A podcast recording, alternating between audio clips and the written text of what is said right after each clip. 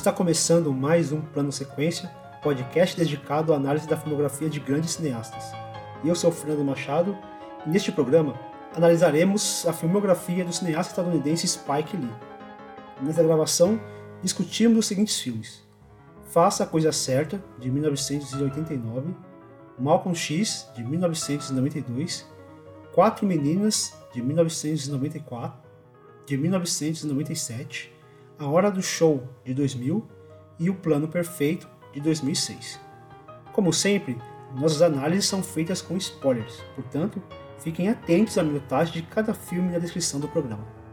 Caso esteja escutando no Spotify, participe da nossa enquete e ajude a escolher as pautas dos próximos programas. Sem mais demora, pegue o seu fone de ouvido, prepare o café e nos acompanhe nessa jornada, porque a partir de agora você está em um plano sequência.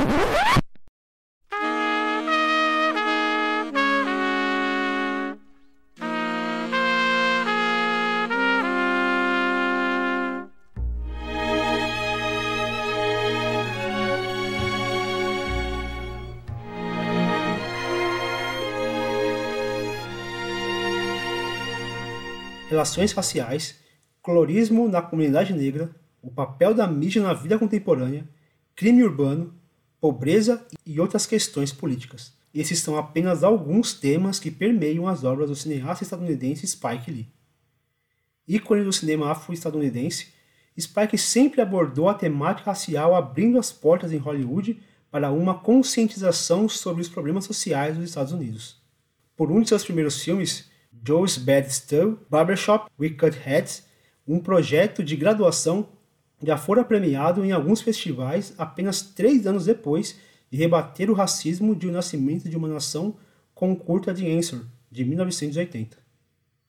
Em 1989, com Faça a Coisa Certa, que lhe rendeu uma indicação ao Oscar por melhor roteiro original, Spike Lee consegue reproduzir com maior fidelidade a sua visão do cotidiano das minorias nos subúrbios estadunidenses. Em 1992, Spike dirigiu a cinebiografia Malcolm X, sobre o famoso ativista afro-estadunidense dos anos 60.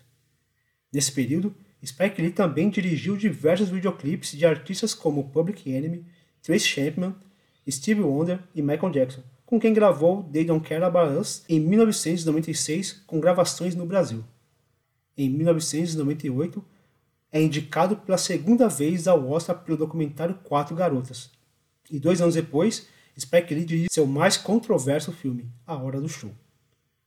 Nos seis anos seguintes, Spike Lee dirigiu poucas obras de grande repercussão, mas em 2006 ele dirige um dos seus maiores sucessos de público, O Plano Perfeito, retomando sua parceria com Denzel Washington. Em 2018, Lee lança Infiltrado na Clã, pelo qual recebe o Oscar de melhor roteiro adaptado. Debatemos esse filme no especial da Mostra de São Paulo de 2018 e em 2020 lança Destacamento Blood, o qual debatemos no Fora de Quadro número 11. Em entrevista ao The Guardian, Spike Lee comenta sobre a importância do cinema produzido por pessoas pretas.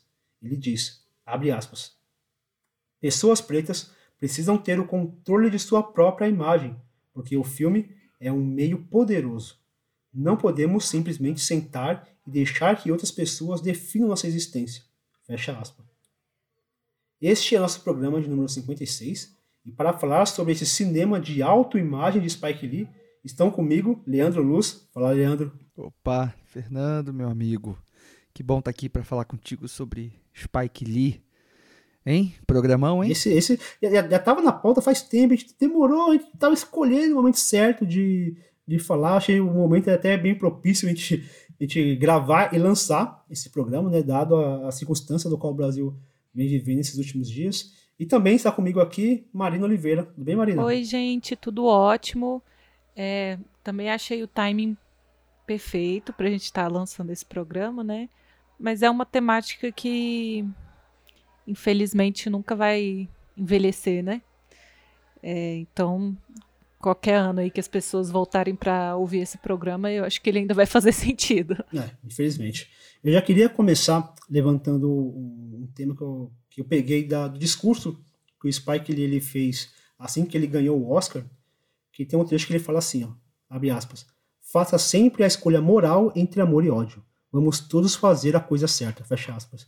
E aí quando ele fala desse amor e ódio, que até um tem muitas fotos circulando dele com aquela, aquele anel escrito hate and love, né? Amor e ódio. E o Spike Lee ele é muito envolvido nessas, nessas controvérsias, né? O que, vocês, que, vocês contem, que vocês tiram dessas, dessas controvérsias, polêmicas que o Spike Lee ele, é, ele se envolve, né? Do, tudo aquilo que ele, que ele representa para o cinema estadunidense em geral, não só para o cinema negro, mas para o cinema em geral. E como que vocês enxergam essas controvérsias dentro das obras do Spike Lee? Cara, primeiro vamos fazer a coisa certa e votar 13, né? Domingo. Isso. Então. a programa, escolha moral.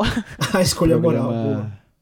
Esse programa espero que saia antes do domingo, então é bom que vocês ouçam essa nossa recomendação. É, e aí, aí para te responder, Fê, eu acho que o Spike Lee, ele, ele é um showman, né? Ele é um cara que soube se colocar bem nessa grande indústria do entretenimento que é Hollywood. E eu acho que as declarações uh, ousadas, a, a, as polêmicas que ele se envolve, eu acho que tudo isso faz parte de, uma, de um jogo que eu acho que ele sabe jogar muito bem no sentido de, de atrair publicidade e atrair atenção para o nome dele é, de uma maneira que eu acho que acaba sendo positiva para o trabalho dele. Eu acho que é, não que o cinema dele não é contaminado por essa por essas polêmicas. Eu acho que há, há sim uma contaminação, mas é uma contaminação que o Lee, como diretor, roteirista, produtor que ele é, eu acho que ele sabe manejar muito bem, sabe? E aí a, a, os resultados dos filmes dele, na, na, na sua maior parte, talvez, eu acho que é sempre é sempre um jogo que ele que ele está ganhando, sabe? Por mais rasas que às vezes as polêmicas sejam, é, me parece que ele está um pouco sob controle das coisas. Não sei o que, que a Marina acha. É, disso. eu também acho que faz parte dessa persona, né, dele. É, a gente vê até pela pela maneira como ele se veste, como ele se apresenta, ele é essa pessoa um, de personalidade forte, né? E que não mede palavras. Concordo com o Leandro, assim, eu acho que isso mais beneficia do que prejudica o trabalho dele. E é uma discussão que a gente precisa levar em consideração que só se chama de polêmico e controverso, ao meu ver, porque é um homem preto fazendo. É, quantos outros diretores mais velhos, brancos, que estão na indústria há muito tempo, já deram declarações horrorosas é, de todos os tipos e falaram de atores e houve muita controvérsia em relação ao trabalho deles, mas isso de forma alguma é, manchou ou afetou o trabalho deles, sabe? É, então, eu acho interessante a gente observar como é, como isso impacta mais por ser um homem preto falando e fazendo, né? Tendo essa ousadia toda. É, e se fosse um diretor branco, é, se seria tão se essa postura dele tão combativa, tão incisiva, se fosse um homem branco, se seria tão discutido assim. Né? É, acho que essa é a questão, né? É, eu acho que o Spike Lee, para além de ser controverso, acho que ele é, ele é além de afrontoso, ele é provocador. Eu acho o cinema do Spike Lee muito provocador. E é um cinema que não te dá respostas, ele te coloca para questionar várias, várias, várias questões assim. É, ele não, não é um, um, cinema que vai chegar e vai te dar uma resposta a, um, a, uma situação. Não é essa a intenção dele. Eu acho que quando ele ele dá alguma declaração que, que possa gerar uma certa controvérsia, eu acho que é, que é muito do que o Leandro falou também. Né? É muito de, dessa, dessa forma de você se utilizar da, de uma indústria que é racista. Gente está falando de uma Hollywood que é racista, que por muito tempo é, não apenas aceitou, como promoveu filmes racistas E assim, achar que Hollywood, ah, a Hollywood agora é inclusiva porque tem muito diretor preto. Cara, dá dinheiro. Pantera Negra tá ali porque dá dinheiro. Se fosse um fracasso, cara, não existiria um segundo, sabe? É, a gente não pode ser ingênuo a ponto de achar isso. Mas assim, lógico, o Spike Lee ele teve um, um papel muito grande. Até quero falar um pouquinho mais pra frente sobre, sobre é, o legado do Spike Lee, mas a gente precisa também lembrar as origens do Spike Lee. O Spike Lee ele é filho da Blaxploitation, aquele movimento lá dos anos 70, que era um movimento de, de onde pessoas pretas e atores pretos é, não eram apenas frutos de, de, de, estereótipos na mão dos de, de diretores brancos que faziam seus filmes e colocavam eles como personagens todos estereotipados. Então, eles se juntaram ali, criaram realmente uma indústria, que eram filmes que tratavam de violência, de racismo, sexo, pobreza. É, assim, muitos desses filmes eles acabavam reforçando muitos desses estereótipos. É, existe também essa, essa crítica é, sobre esse movimento, mas o Spike Lee ele veio de, de, desse movimento, só que ele veio de uma forma que quase que subverte esse, esse movimento, trazendo um pouco menos de estereótipos e provocando também. Porque ele precisava criar uma certa. É, ele precisava provocar de alguma forma para gerar um movimento, né? Para sair um pouquinho porque, querendo ou não, a Black Exploitation ela era é muito fechada ali, entre, entre um, um público muito restrito. E o Spike Lee, sobretudo depois que ele faz, faz a coisa certa, vai para Cannes, é, o filme ele é, ele, ele é ovacionado, então ele ganha uma projeção que sai da bolha, sai daquele, da, daquele grupo de Black Exploitation. Então, essa provocação causou isso, né? Tanto que muita gente até hoje não consegue entender muitos dos filmes do Spike Lee. Uns acham que ele passa pano pro, pro. É... uns falam que ele não que ele passa pano com Malcolm X, outros falam que ele, que ele é muito pacifista, outros acham que ele é muito radical. Então, é, essas, é, é, esse ponto do Spike Lee de não dar resposta, para mim, é o mais interessante. E da figura dele como, como esse provocador, esse agitador, eu acho que faz com que os filmes dele acabem, acabem refletindo também essa postura é, uhum. questionadora uhum. dele. Assim, só lembrando que o Black Exploitation ele foi um movimento cultural é, que abrangeu várias mídias diferentes, né? Os próprios quadrinhos, né? O, o, Luke Cage é um personagem que só existe por causa desse movimento Black Exploitation, né? Então acaba que ele tomou a grande mídia, sim, depois de um tempo, né? É, mas eu acho que a principal crítica que eu vejo em relação ao cinema do Spike Lee é a questão dos excessos, né? Como ele é muito radical no discurso e ele não tenta velar esse discurso é, de forma alguma e ele não tenta poupar é, o espectador desse discurso que ele está fazendo, né? Não existe sutileza, principalmente nos, nos primeiros filmes da carreira dele, né? É tudo muito escrachado, jogado na cara. É, e aí você não tem saída enquanto espectador, né? Ou você aceita que você é um racista e lida com isso, ou você não vai conseguir assistir o filme, né? Porque ele não ele não tem um paliativo para isso, né? Ele joga todo o preconceito que você tem, tanto nas, nas falas, nos, nos, nas atitudes, é, nas coisas veladas, ele joga tudo na sua cara e ele não não tem um salvador no final, não tem uma uma solução muito clara para aquilo, né? E você que lide com isso. Então eu acho que o que mais incomoda as pessoas, principalmente nos trabalhos é, primeiros dele, né? É, é, essa questão de não, não poupar a audiência de nada, de jogar as coisas muito cruas, muito, muito violentas na cara é, e você não tem você não tem decisão sobre isso, né? Enquanto espectador, você tem que aceitar. É, assim, em alguns aspectos eu acho sim que faria bem ter uma coisa, uma sutileza maior, mas eu entendo porque começou assim e eu entendo toda a evolução do trabalho dele. Não, então. eu, eu só ia dizer que, que eu sinto talvez essa isso que a Marina está dizendo, né, de ser um cinema muito explosivo, incendiário, é, talvez tenha, tenha, tenha a ver, e de fato é, talvez tenha a ver com o estilo, né, muito bem marcado que o Spike Lee desde muito cedo é, construiu e foi se, e foi se foi se aperfeiçoando com o tempo, talvez. Mas eu acho que há também uma sutileza.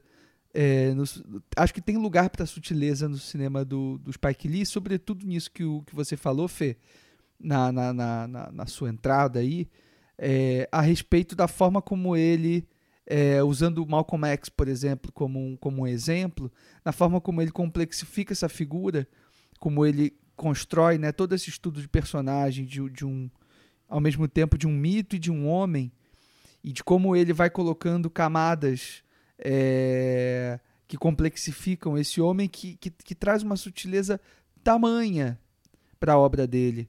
Né? Você, é, é, o, próprio, o próprio ato dele não não está muito interessado em, em, grandes respostas, como você falou, Fê, eu acho que tem a ver com, com o lugar dessa, dessa, dessa sutileza também no cinema dele, né? Então acho que ele consegue, de alguma maneira, conciliar as duas coisas. É, e, também depende do filme. Por exemplo, eu, eu assisti, o último filme que eu assisti pra, antes de gravar foi o Mais e Melhores Blues, que é um filme de blues que ele faz com Denzel Washington.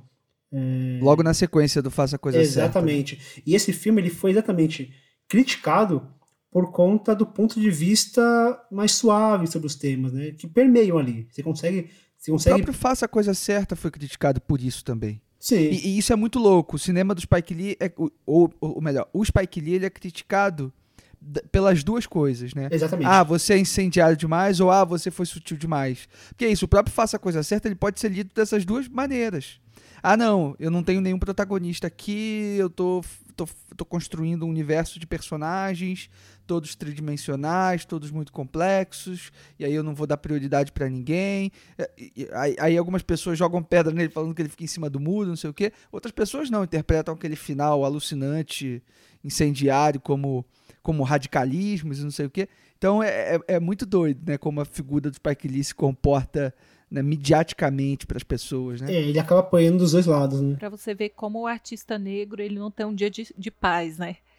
É, eu vejo, eu, eu acredito que há essa tentativa constante de é, encaixar esse artista em algum, em algum estilo, em alguma forma.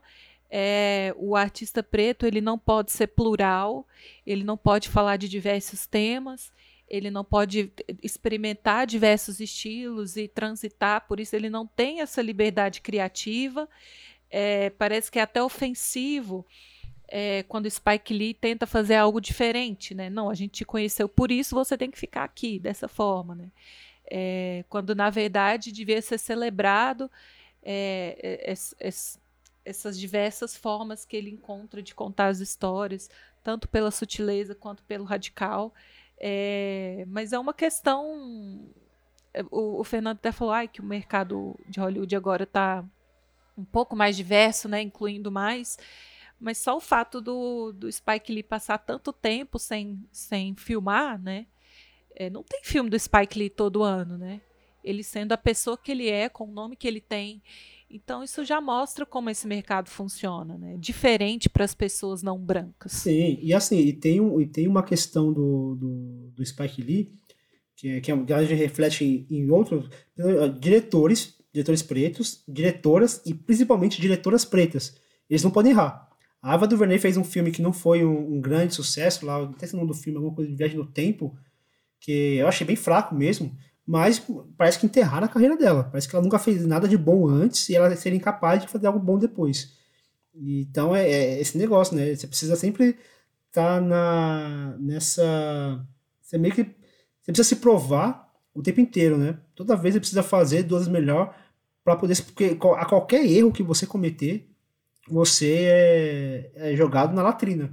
E o Spike Lee, por ter esse, cinema que mescla muitas vezes um incendiário com algo mais, digamos, mais sutil na, na, na proposta, então muitas vezes ele, ele, o Leandro falou, ele aprende dos dois lados. Eu lembro que quando eu assisti a primeira vez o, o Jungle Fever, o Febre do Febre Febre da Selva, que é um filme que ele fala sobre colorismo, eu não tinha, eu não tinha conhecimento sobre o que era colorismo. Então eu assisti aquele filme e eu falei, mas tá, o que, que é isso? Ele não me, ele não me explicou o que, que é, ele não me, não me deu é, respostas.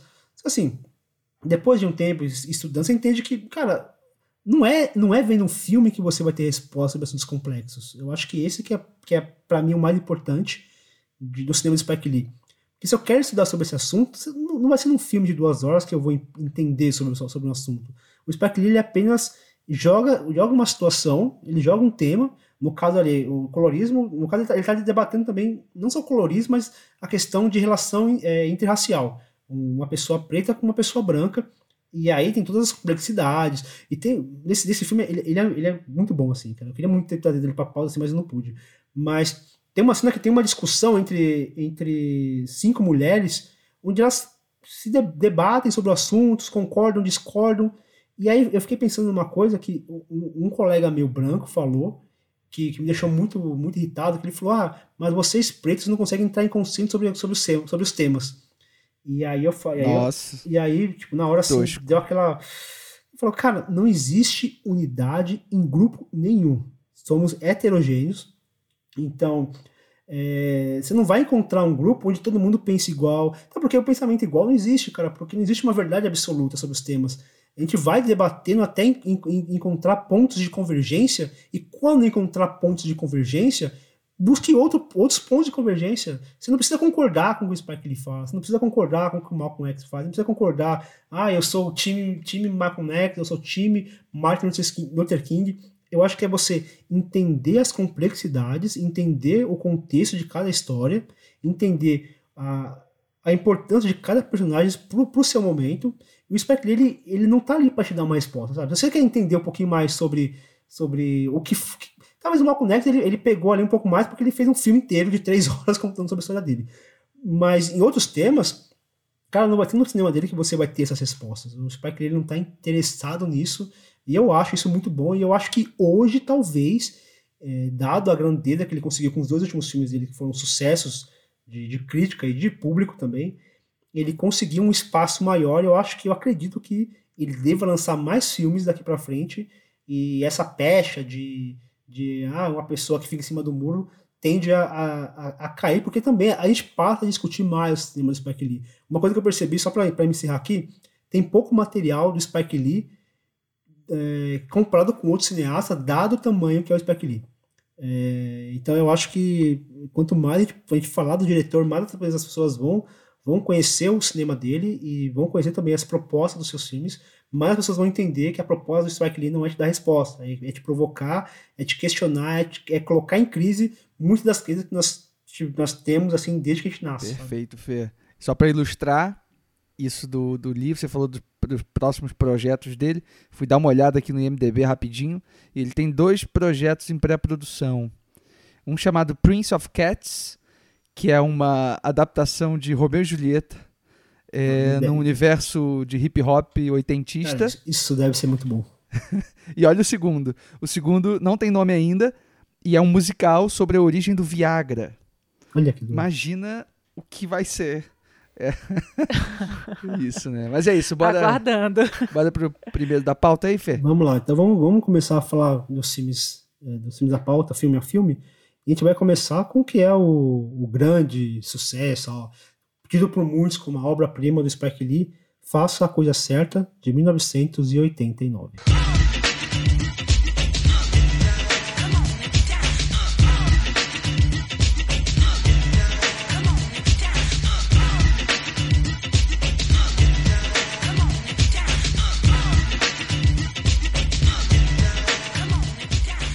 Numa pizzaria do Brooklyn, uma parede com fotos apenas de ídolos italo-americanos incomoda um frequentador.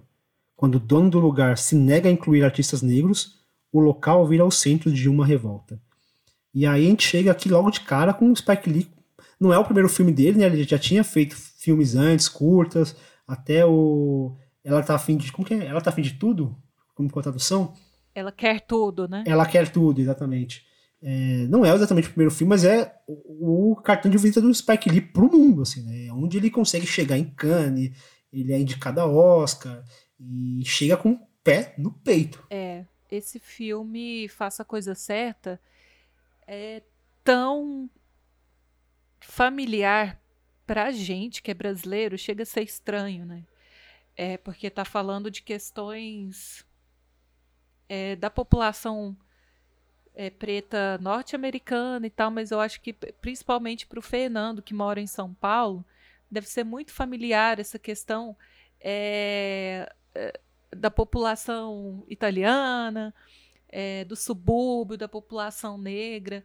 É, e desses embates raciais e assim e como já diz o título né faz faça a coisa certa é, o filme o discurso do filme ele apela muito para essa questão do impasse moral né é, de você agir de acordo com o que é o certo mesmo né é, e a gente vê os personagens sendo confrontados com isso o tempo inteiro.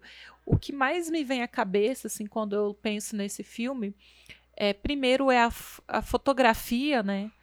É, a forma como o filme foi fotografado mesmo, assim, tanto é, na escolha do uso das lentes, da cor do filme, e como tudo remete a um, um, um grande forno quente, né? Um pavio de pólvora, assim, esquentando, esquentando. Você sabe que aquilo vai pegar fogo em algum momento, você só não sabe quando, né? Mas todos os elementos que o filme vai te apresentando ali, é, mesmo que a atmosfera ali no começo seja um pouco mais leve, das crianças brincando na rua, dos personagens né, fofocando na calçada, daquele cotidiano do subúrbio, o hip hop, o locutor do rádio, você sente um, uma, um clima quente, é, literalmente, assim, né? Não só metaforicamente, né?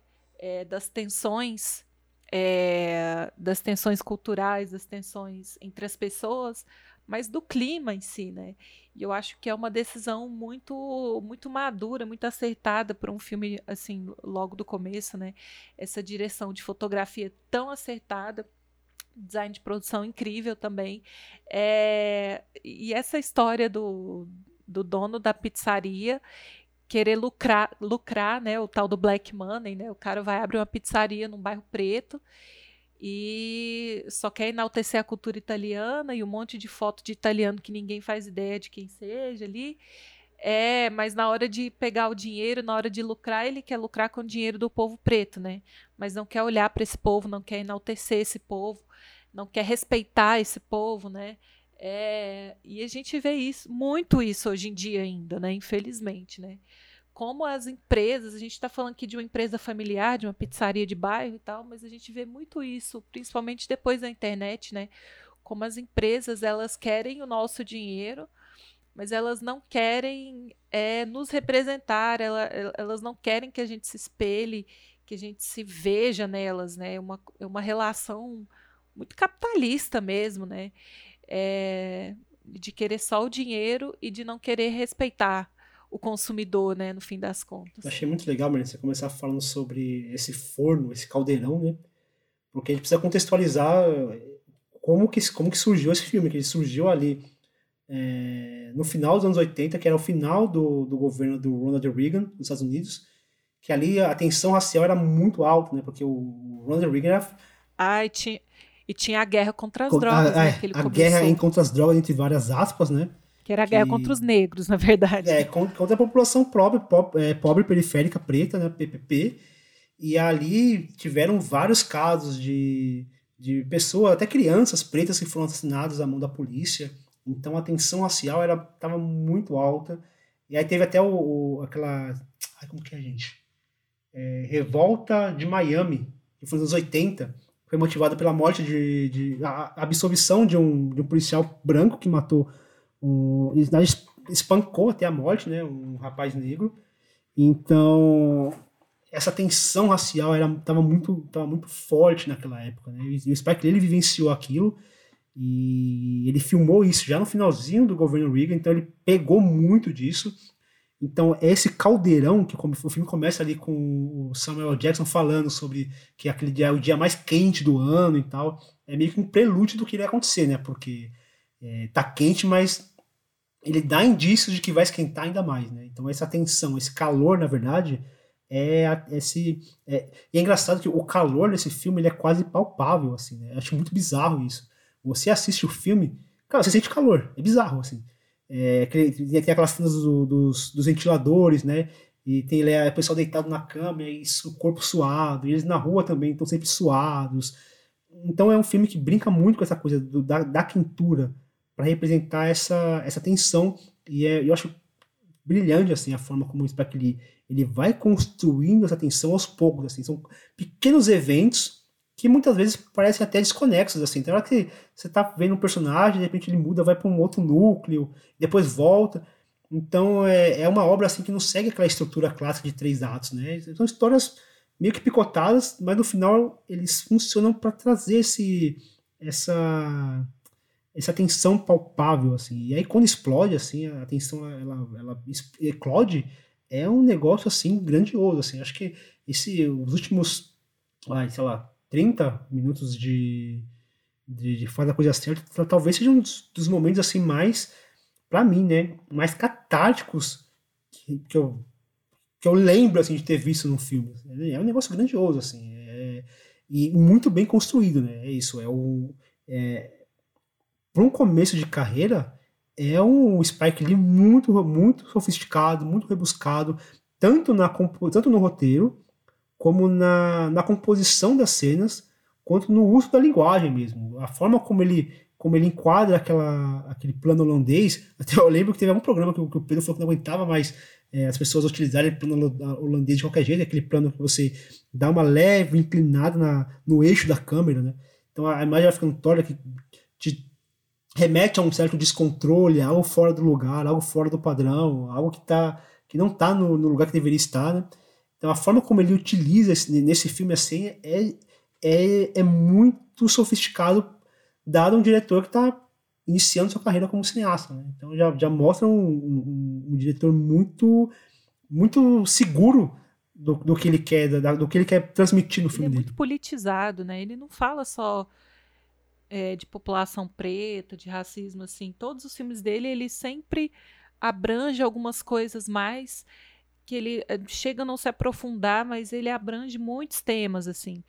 É, eu me lembro que, além de, de, ter essa questão dos italianos, né, é, tem uma família de chineses, não é? é acho que são coreanos, eu acho. É, coreanos. Tem uma família de coreanos ali. E eu acho muito interessante ele trazer para esse caldeirão que é, que é o, o subúrbio de Nova York ali, essas outras etnias, assim, para mostrar é, como esse processo é irreversível, né, da globalização, da influência de outras culturas em outro país, como isso é um processo eh, que acontece naturalmente, as pessoas migram, elas levam sua cultura, elas levam a sua comida, elas levam sua religião, e a gente tem que aprender a se respeitar e conviver é, com essas diferenças e como fica claro nesse filme que as minorias, ao invés delas se, se apoiarem, se ajudarem, cada um é, fica em si mesmado, né, de defender os próprios interesses. E no fim das contas a gente não percebe que quem está ganhando é só o homem branco que está lá no poder, né? Ao invés das minorias se, se ajudarem, se apoiarem, é, uma acaba boicotando a outra ou não ajudando a outra é, por medo de se ferrar junto, né? É, e eu acho que essa, essa, essa pluralidade, essa questão cultural é muito bem trabalhada, que esses, esses minutos iniciais do filme ele consegue estabelecer muito bem é, o cotidiano desse bairro, né? Quem trabalha onde, quem faz o quê, ele consegue colocar esses arquétipos muito bem, né? Aquela tia fofoqueira que fica na janela, é, o coreano lá que tem a vendinha, o, italiano que tem a pizzaria e tal, ele consegue criar essa dinâmica e ele consegue desenvolver os personagens nessa troca de núcleo, né? Que tem um ritmo muito bom. É, que tem uma dinâmica boa, ele não perde o pique do filme em momento nenhum. E essa efervescência cultural que vem muito desse movimento de black exploitation, né? Eu acho que é uma das coisas mais bonitas que ele faz no cinema dele, que é explorar e valorizar a cultura preta, seja na dança, é, na música, os próprios filmes. É, ele sempre enaltece muito essa arte da rua, é, os artistas negros, ele sempre enaltece muito e traz com muita força, principalmente para a trilha sonora, né, nos ah, filmes dele. Sem dúvida. Eu acho que para além dele ser muito hábil, do, né, do Spike Lee ser muito hábil nessa, nessa construção narrativa que envolve todo o filme, né? E acho que ele faz isso muito bem, né? É, tanto o discurso quanto a, a, né, a, o discurso político ele faz muito bem e também ele coloca a gente numa, numa lógica dentro do filme, né, dessa coisa que vocês falaram do calor e da tensão que vai se construindo ali de maneira quase invisível, né, no subterrâneo. Ele faz as duas coisas juntas e muito bem, sem, sem quase que a gente que a gente perceba, né? E eu acho que o que o Spike Lee ele, ele é muito também é, feliz nas parcerias que ele faz, né? O diretor de fotografia desse filme, o, o Ernest Dickerson, que depois foi fazer também outros filmes com ele, incluindo o, o, o Michael, Michael Max. É, é um cara que também soube traduzir muito bem visualmente, né, nas cores e, e, e, no registro de todo aquele ambiente, né, tudo que ele precisava para poder colocar esse, esse, esse bolo de personagens incríveis, né? O Sal, interpretado pelo Danny Aiello, né? Esse cara dono dessa pizzaria italianão e tal que tinha ali, sei lá, Robert De Niro na, na, na, na, na parede dele. Robert De Niro era um ator que estava cotado para o papel, por exemplo. É... E aí você tem lá o, o, o, os filhos né, desse cara e a complexidade dessa família, né? O filho interpretado pelo John Turturro, que é um cara absolutamente racista e super problemático com ele mesmo, com as outras pessoas. E em contrapartida, você tem o outro filho lá que é, é, é tem, a cabeça um pouco melhor e tem uma relação com, com o Mookie, né, que é o personagem interpretado pelo próprio Spike Lee. É, eu acho que o, o Lee, ele. Aqui nesse filme, ele, ele explode é, como um grande autor mesmo, né? Para além do fato dele ser roteirista da, de, de, de boa parte dos seus filmes, incluindo aqui o Faça a Coisa Certa ele também é produtor, né? O Spike Lee é um, um, um expoente do cinema independente americano também. Um cara que, que estabeleceu algumas bases né, para o próprio cinema independente americano se desenvolver ao longo dos anos 90. Então é muito, é muito bom né, é, ver um filme como Faça a Coisa Certa que, que, que me, me impactou, sei lá, no, primeiro segundo de filme eu já fiquei completamente impactado e, e sempre quando eu revejo é um filme que me, que me provoca muitas sensações, assim, né? Porque ele é um filme inspirado num, num, num, incidente real, mas o Spike Lee constrói tudo muito em prol do artifício, né? Ele está construindo esses cenários, esses figurinos, as próprias ações dos personagens e os, di os diálogos que dão um tom é, tão é, é, irreal né? Porque parece que ele está construindo uma comunidade, um ambiente que, que, que, que aquilo é um microcosmos, né? Um negócio que não existe, que ele está compondo ali especificamente para o filme, mas ao mesmo tempo é tão palpável, né? Ao mesmo tempo está tão conectado com a realidade, é, com uma ideia de verossimilhança é, do cotidiano das pessoas, assim, que é uma contradição muito maluca e muito maravilhosa que o filme tem, né? E aí eu não sei que, que, vocês que, que vocês leram assim sobre o filme, mas eu tava fiquei numa tentativa de tentar encontrar textos mais antigos, né, sobre sobre o faça a coisa certa sobre sobre sobre o filme, porque o, o Spike Lee, né, o Fernando perguntou sobre as controvérsias dele e o faça a coisa certa foi um filme que, que, que impactou todo mundo, né, foi lançado em Cannes, como vocês falaram, e ele teve uma recepção muito mista, né? É, muitos críticos à época consideraram um filme como responsável, digamos assim, né? E aí eu estava lendo um desses textos, né? É, da, da, época, um deles é, é, um texto do, do Dave Kerr, que é um crítico do Chicago Reader, um crítico respeitadíssimo e tudo. Ele diz que na crítica dele que o filme é perigoso, né?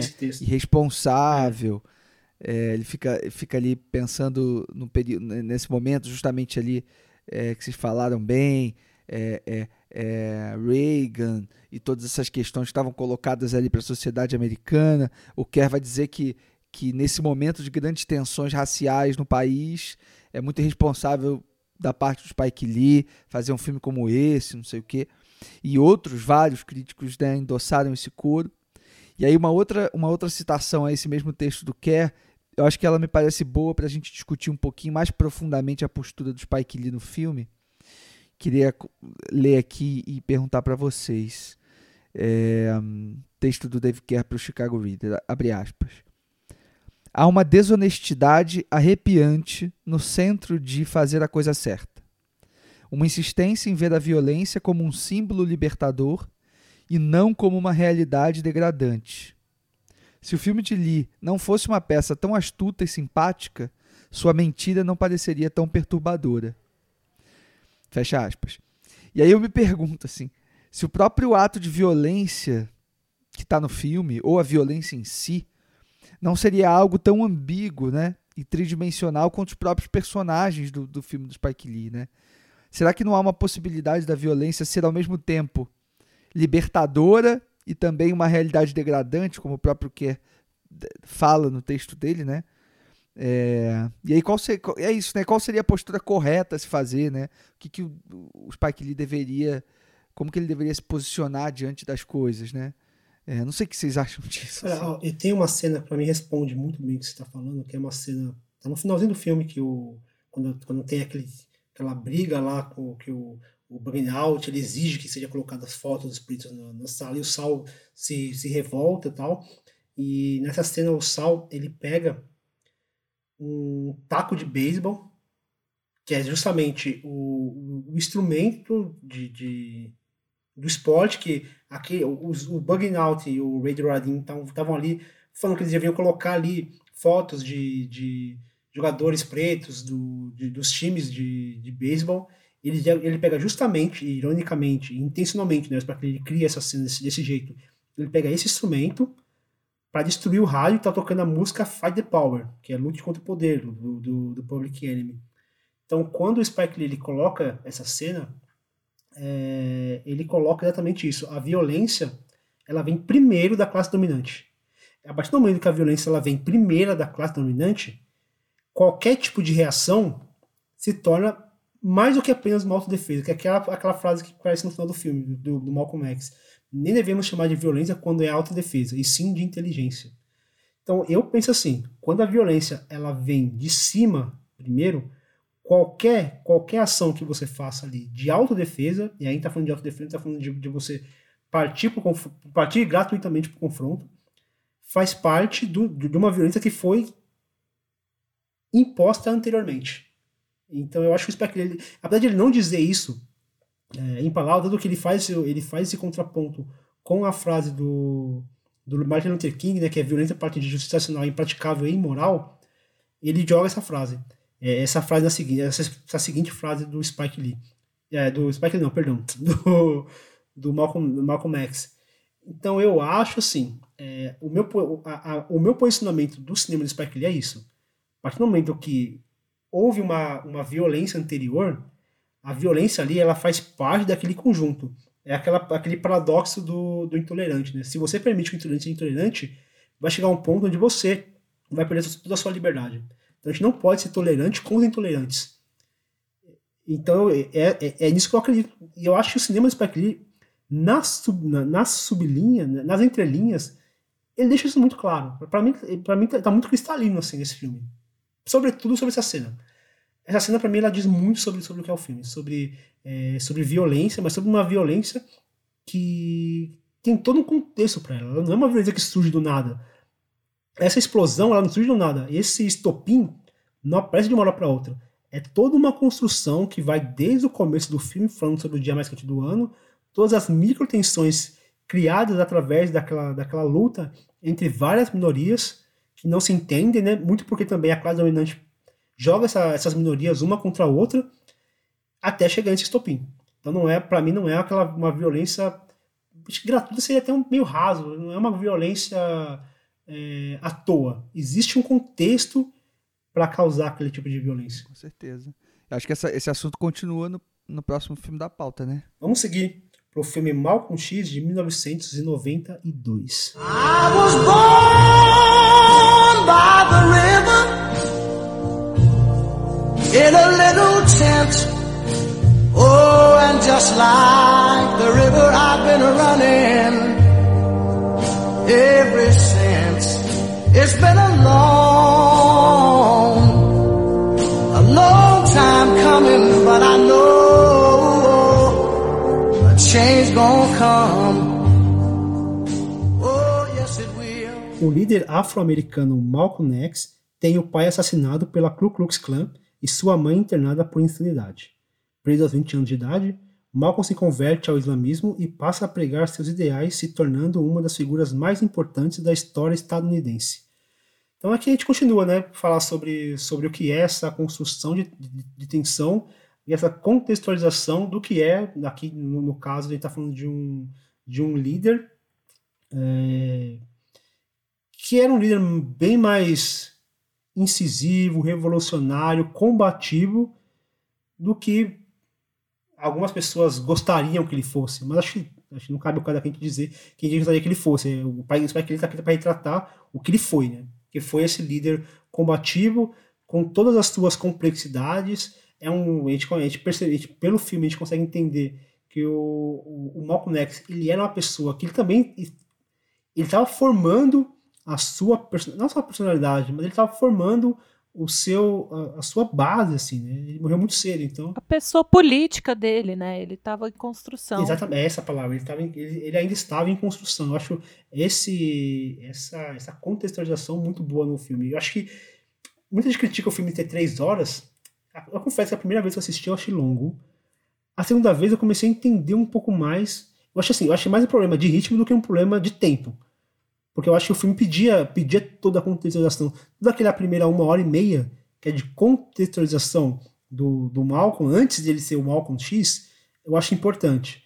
Talvez, talvez eu tenha uma dificuldade ali de juntar algumas peças, talvez algum, alguns momentos sejam um pouco mais, é, digamos, um ritmo um pouco mais lento, mas eu acho que é um tipo de filme que precisava ter esse, esse tempo para construir essa imagem, desconstruir primeiro essa imagem do, do, do, da pessoa violenta, do, do, revolucionário armado, e construir essa imagem de um, de um cara que por, muita, por muito tempo foi enganado por diversas vezes. O Malcolm X ele foi, ele foi enganado. É, ele era uma pessoa que tinha uma certa ingenuidade, eu consegui perceber isso vendo no filme, que o Spike ele constrói esse personagem sobre um certo uma certa ingenuidade em, em crenças assim, e isso acaba fazendo ele, fazendo com que ele tome algumas atitudes que depois ele vai ter que rever. Eu acho que essa construção ela, é, ela é muito bem feita. É. Eu acho que é uma tarefa complicada você querer contar a construção de um, de um mito, porque ele acabou se tornando um mito, uma lenda, né?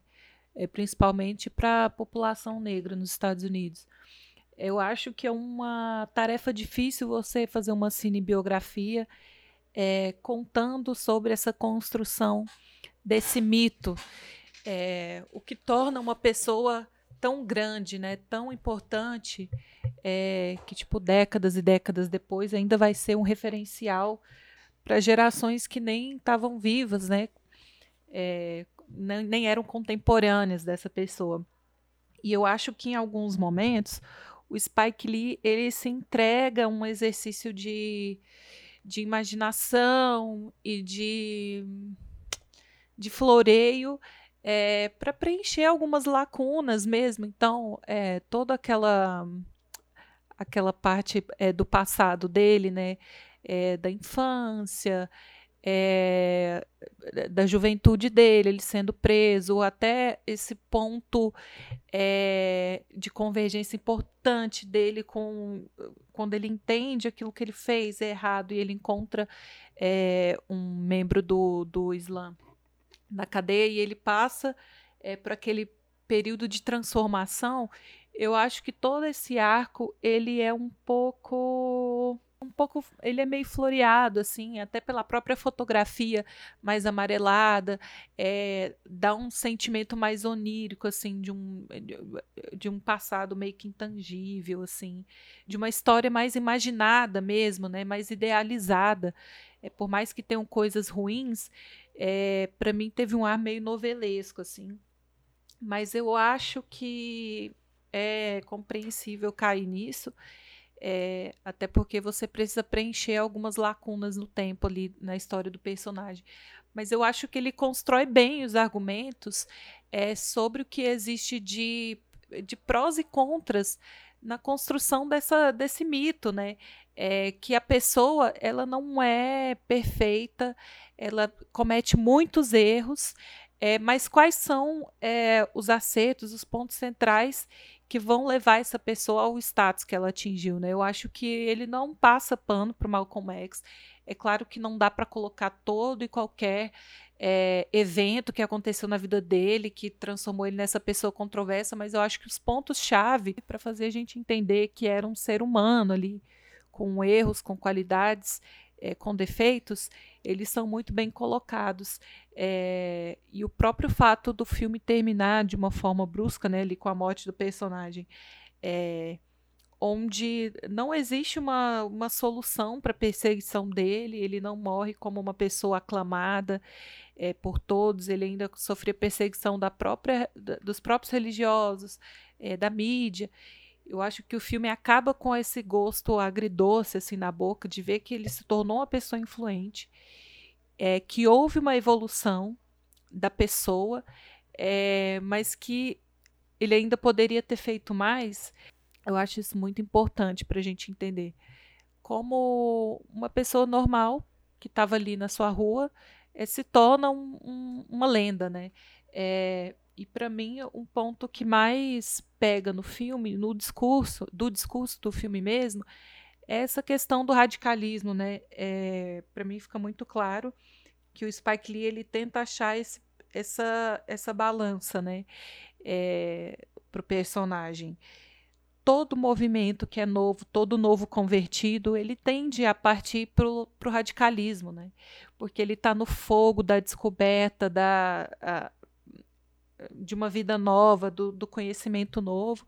E o personagem do Malcolm X é, deixa muito claro, né, como o radicalismo não faz bem para ninguém. É preciso haver respeito, é preciso haver diálogo.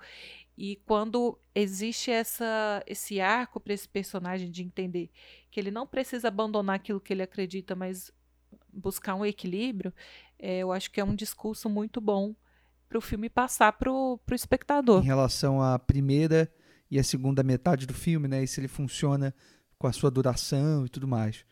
É, eu concordo contigo que a primeira parte, os floreios e, e essa, essa, esse momento em que o Spike Lee precisa ficcionalizar mais as coisas, justamente porque é um momento menos conhecido e menos falado da, da, da vida do, do, do Malcolm X, é, ou melhor, da vida do homem antes de ser do Malcolm X, é, acaba fazendo com que né, o filme tenha essa, essa, essa amorosidade e tal.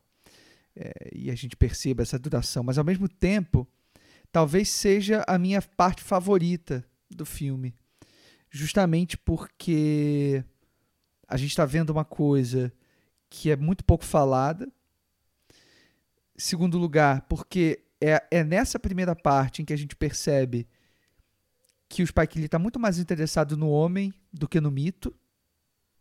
Em terceiro lugar, é a parte em que a gente vê exatamente o momento em que o, o Malcolm X é, não, se, não, não, não sei dizer exatamente o momento em que ele se torna Malcolm X, até porque eu acho que o filme nem consegue localizar isso muito bem eu fico até. Eu preciso rever o filme para entender isso. Eu sinto que em algum momento ali no, na segunda metade do filme eh, tem um, uns, uns, saltos narrativos que, que, me, que me deixam meio perdidos.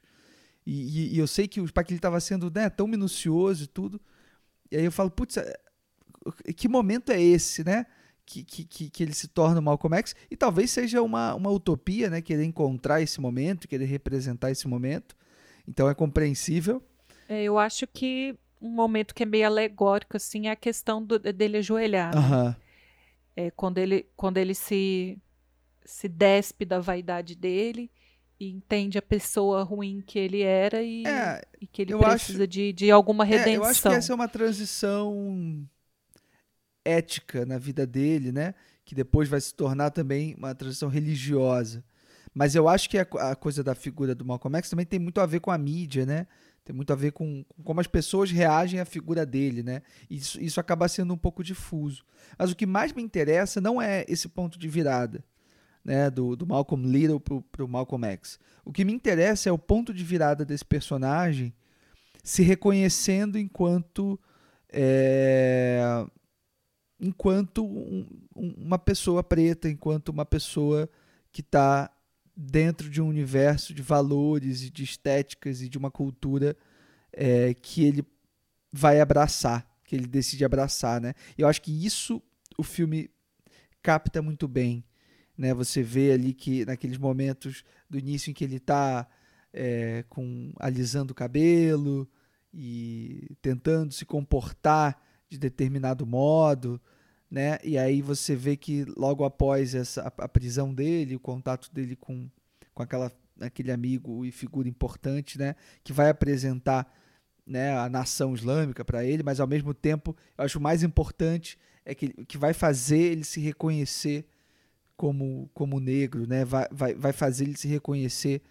é, dentro de uma, de uma cultura muito, muito própria, muito particular, e vai, e vai fazer com que ele tenha orgulho disso, né? Que eu acho o grande barato assim do filme. Então, essa primeira parte para mim é, é, me é muito cara.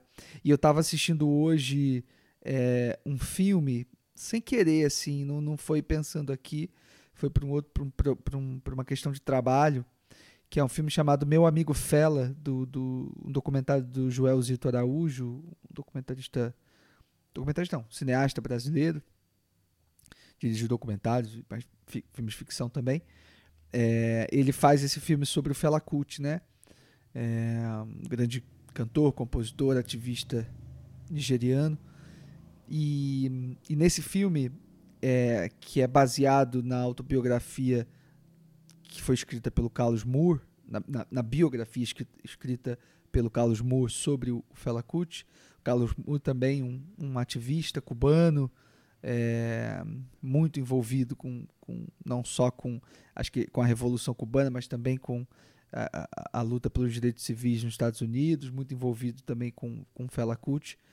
Ele em determinado momento do documentário ele começa a falar sobre esses pontos de virada deles, né, tanto do Carlos Mu quanto aí o Carlos Mu falando sobre o Fela Kuti, né, sobre esse momento em que eles também se reconhecem negros e, e, e, e passam a ter orgulho disso, né. É, o Carlos Moore cita a Maya Angelou como uma, uma grande uma pessoa, uma figura importante para ele se reconhecer e, fala do Fela Kuti também, dos processos que ele passou para se reconhecer um homem africano, um homem nigeriano, enfim, e começar a se debruçar é, sobre a própria cultura e, e, começar a fazer uma, uma arte revolucionária. Eu acho que o, o grande barato desse filme do, do Spike Lee é a gente identif conseguir identificar o ponto em que o Malcolm X é, também passa a ser um revolucionário, né? Isso é, isso é muito incrível e é difícil, né? São poucos filmes que conseguem traduzir isso, não cair numa armadilha de, de querer ser um filme definitivo sobre o mito ou sobre um contexto político. Eu acho que o Spike Lee vai muito certeiro na figura humana. Ah, né? com certeza. Eu gostei muito, Leandro, que você falou principalmente desse primeiro, primeira, sei lá, quase os primeiros 70 minutos de filme, porque quando você fala sobre, você falou sobre o Fela Kuti, sobre essa, essa aceitação da sua, das suas origens, eu fiquei pensando muito, porque eu lembro que a gente comentou, você até falou que gostou muito do Soul, o filme da Pixar, que a gente comentou sobre quando a gente falou no. A gente falou do, do filme aqui no PS e do Peter Doct, e aí a gente comentou sobre esse começo, sobre, sobre como que esses como que esses clubes de jazz, sobre esses bares, esses salões de essas barbearias, né? sobretudo ali na região do Brooklyn, como ali era um lugar de pertencimento daqueles que em outros lugares eles não eram aceitos, né? Então, num grupo onde, se você fosse, depende para onde eles fossem, eles não seriam aceitos, então nesses lugares é um, é um lugar de pertencimento. Então, mesmo mesmo o, o Malcolm X, ele, nesse, nesse início, ele não, o Malcolm, né? Ele não tinha essa, essa conexão com, com a sua negritude, com a sua, com a sua com as suas origens, né? Ele alisava o cabelo, é, o cabelo, ele não tinha essa ligação com, com a sua negritude, mas ele estava inserido naquilo. Então, o tempo inteiro ele estava recebendo essas informações. Ele estava sendo moldado muito aos poucos, né? Essa consciência dele não apareceu do nada, assim. Não apareceu milagrosamente. Alguém falou nele na prisão. Aquilo foi só um gatilho para ele acionar tudo o que ele viveu. Tanto que nos momentos cruciais da história, o filme ele, ele, ele nos remete ao que aconteceu com os pais dele, né? Então aquilo já era um trauma, ele já nasceu de um trauma. Ele já vivenciou o trauma do pai dele sendo perseguido pela KKK. Então essa construção, ela é muito, para mim, ela é muito bem feita nesse, nesse, nesses, nessas minúcias, nessas minúcias assim, né? nesses detalhezinhos. E o que você falou, Leandro, também que eu, eu gostei bastante, quando você fala sobre a construção do homem em detrimento do mito. O mito ele, ele existe. Ele está lá, ele é um, um mito imortal. Ninguém mede, ninguém assim. As pessoas podem desvirtuar, é, podem inventar histórias, mas assim, o mito, o mito, o mito Malcolm X, ele existe, mas o, o Spike Lee está interessado no humano Malcolm X, inclusive nas suas contradições. E eu acho que tem uma cena que, que para mim exemplifica muito, que, que mostra como ele demorou para ter as suas próprias opiniões, porque tem um momento que é quando ele está quando ele tá falando com a Angela Bassett, que seria a esposa dele. E ali ele está numa conversa com ela, só que na verdade ele não estava dizendo as opiniões dele para ela. Ele estava reproduzindo quase que ipsis literis o que ele ouvia do líder dele. Eu acho essa, cena, essa construção dessa cena muito boa porque mostra como ele, de início, ele não tinha uma visão própria, ele não tinha uma, uma opinião própria do que era o islamismo, do que era é, essa identidade racial dele, de como combater isso. Ele apenas estava seguindo o seu líder. E aos poucos, isso que você falou, Leandro, aos poucos, ele, ele foi saindo dessa, desse conceito de seguir as ordens de um líder para criar suas próprias ordens. E assim, e as pessoas meio que começaram a perceber isso. Falaram, olha, ele está começando a, a, criar suas próprias consciências, a sua própria consciência. E quando ele tem a própria consciência, quando ele se descobre como, é, como um, uma pessoa preta, uma pessoa que também viveu essa, essa relação de violência na família, é, ele começou a entender o papel dele, o poder que ele tinha, e aí ele desperta, se desvincula, e aí tem todo, todo os acontecimentos que fazem com que ele seja morto pelo, pelos seus ex-companheiros, né, o que é uma falácia que existe hoje, quando a gente é, coloca o Malcolm X como ah, ele era, ele era um cara tão legal que os próprios colegas dele mataram ele, e esquece todo o contexto que levou a, a acontecer esse, esse, esse episódio. Então eu acho, eu acho, assim, eu acho um filme muito, muito bom, assim, no sentido de construção desse personagem para além do mito. Para além daquele líder revolucionário que a gente, já, a gente já conhece a figura do Malcolm X, mas essa figura mais humana, passível de, de equívocos, de erros, de medo, é, esse, esse lado quase que frágil do Malcolm X que é pouco explorado. A gente começa, a gente, a gente começa a enxergar aqui nessa obra. Eu acho que isso daí faz, faz com que o filme seja muito mais interessante do que apenas um recorte sobre o mito Malcolm X. E, e o Denzel Washington matando a pau, né?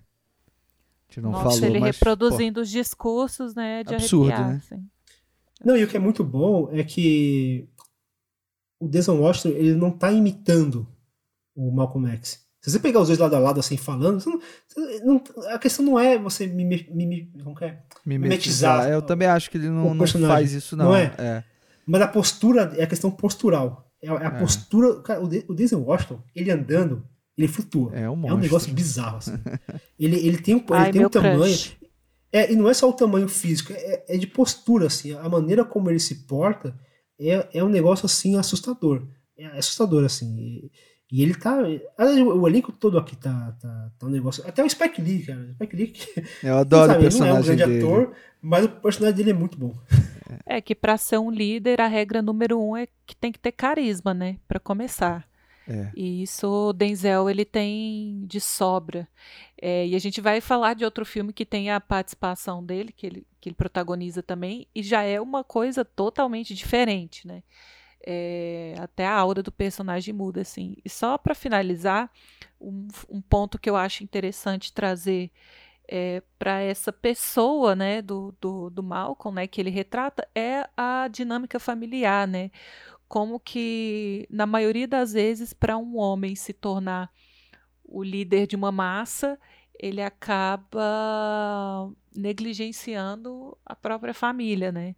Então, essa parte que mostra ali como, é, por mais que ele amasse a família, ele era um pai ausente, é, toda a família era afetada pelas, pelas ameaças, até a própria, a própria comunidade religiosa em que eles estavam inseridos, né, acabava excluindo né, a família dele, a esposa, os filhos, e como era uma situação perigosa, e ele não conseguia dar esse suporte que a, que a esposa e as, e as filhas precisavam, né? Que é mais uma coisa para o fator humano do Malcolm X que não é muito falado, não é muito discutido, em detrimento desse, desse ícone, dessa lenda que ele se tornou.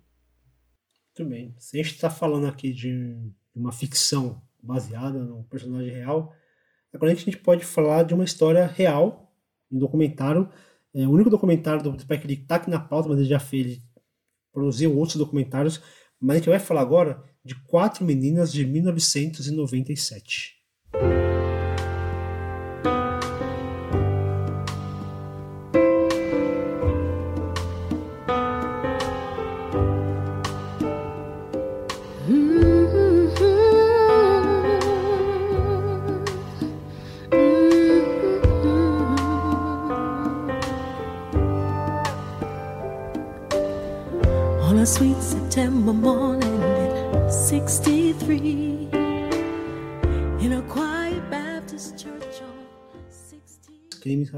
Da história americana. Em pleno apogeu dos movimentos por direitos civis, uma bomba explode em uma igreja do Alabama matando quatro meninas negras. É, confesso que esse foi o, o trabalho do Spike Lee que do Paulo assim que eu menos conhecia. Gente não conhecia nada desse, conhecia sobre a história, mas nada sobre ter feito esse documentário. E apesar de ser uma história que eu já acompanhei por muito tempo, eu, eu achei muito Assim, ele, ele é, um, é, um, documentário até simples assim na sua estrutura, né? Mas a forma como o Spike Lee ele intercala muitas vezes falas de, de por exemplo, supremacistas brancos ali falando sobre como os anos 50 eram muito, muito bons e calmos, e ele sobrepõe imagens é, de pessoas negras sendo enforcadas, assassinadas em, em espaço público. É, eu acho essa, essa maneira como o Spike ele, ele cutuca, né, ele, ele, ele expõe assim a, a, hipocrisia daquelas pessoas, sobretudo nesses primeiros minutos do, do documentário, me encanta assim, me encantaram tipo, desde o início assim. Eu fiquei muito encantado com esse começo. Depois o filme até ele fica muito linear assim, ele é bem bem é, conservador na forma narrativa, né? Mas assim, esse começo me impressionou bastante. É um filme dos anos 90, né? É, eu acho assim.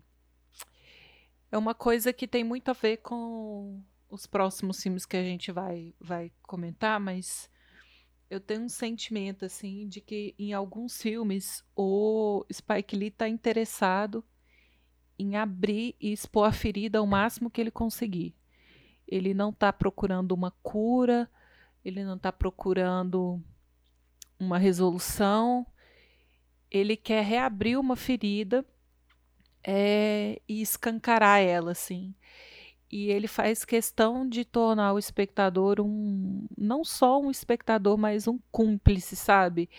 É, ele quer que você participe daquilo, ele te obriga, ele te expõe aquela situação horrível, ele te coloca naquele clima pesado, naquela melancolia profunda, é, e ele quer te tornar um cúmplice, assim. É, eu acho que em muitas questões, em muitos temas, a gente tem que se colocar no lugar é, de, de opressor, sim, para entender é, a gravidade daquilo. Eu acho que esse é um discurso muito forte do, do documentário. É, ele vai mexer numa história que estava completando 30 anos já, né? É, do acontecido e ele procura os pais dessas crianças que foram assassinadas e faz todo mundo reviver aquele dia e ele pergunta pelos mínimos detalhes qual foi a última frase que você falou, a última coisa que você se lembra. É, e é, é, isso chega a ser verbalizado no filme, né? que só depois que essa bomba explodiu, quatro menininhas inocentes que não tinham nada a ver com essa com esse horror que era o Ku Klux Klan né, e essa, essa guerra racial, é, foi só aí que muitas pessoas brancas nos Estados Unidos começaram a enxergar a KKK como algo maléfico que deveria ser exterminado, porque até então muita gente passava pano e falava, ah, eles têm o direito de existir, eles não, não é nada demais. É, então, só assim para a gente entender, né? o, o, o, o que é o racismo, como ele mata a pessoa todos os dias, como ele não deve ser tolerado, não deve ser aceito, deve ser erradicado. É, então, para mim, esse filme é uma grande ferida aberta e ele quer que você olhe diretamente para essa ferida. Assim, ele, ele até é, na direção da câmera mesmo, em alguns depoimentos, assim, parece que quanto mais é, quanto mais triste aquela pessoa tá tá falando, mas ele foca no rosto daquela pessoa e vai num, num, close fechado, fechado, fechado. Ele quer te obrigar a encarar a dor daquela pessoa, sabe? É, tem alguns quadros que a pessoa parece que fica metade do rosto da pessoa fica fora de quadro, de tão próximo que ele chega à câmera ali e parece que a pessoa está sempre saindo do quadro, né? Aquela dor que ela não quer encarar. E ele obriga a pessoa a a reviver aquele momento. Então, você acha que é um filme necessário, principalmente na época em que foi lançado, né, para não deixar morrer, é, não deixar as pessoas esquecerem o que o racismo faz e é, que esses crimes não devem ser perdoados e, e é um caso em que uma, a justiça foi feita parcialmente, né? Porque acreditam-se que tinham quatro envolvidos e só uma pessoa foi, foi condenada pelo crime, né? Mas eu sinto essa melancolia muito grande nesse filme. E ele tem uma trilha sonora muito insistente. Um, umas músicas, uns, uns jazz tristes, assim, que tocam o filme inteiro. Em alguns momentos a música fica mais alta do que a voz da, da pessoa que está dando depoimento. Parece que a trilha sonora chega a brigar em alguns momentos para trazer essa melancolia, essa coisa pesada é, para o filme. E tem cenas impagáveis, assim, que é, eu fico super feliz da câmera do Spike Lee ter captado, né? Como aquele ex-governador do estado lá que fez de tudo para perseguir os pretos. E aí ele já numa figura decadente, 30 anos depois, um senhor, essa figura do governador já velho, caquético ali, puxa o, o amigo chaveirinho dele, né, e fala: "Olha aqui, como é que eu posso ser racista se eu tenho um amigo um amigo negro, né?"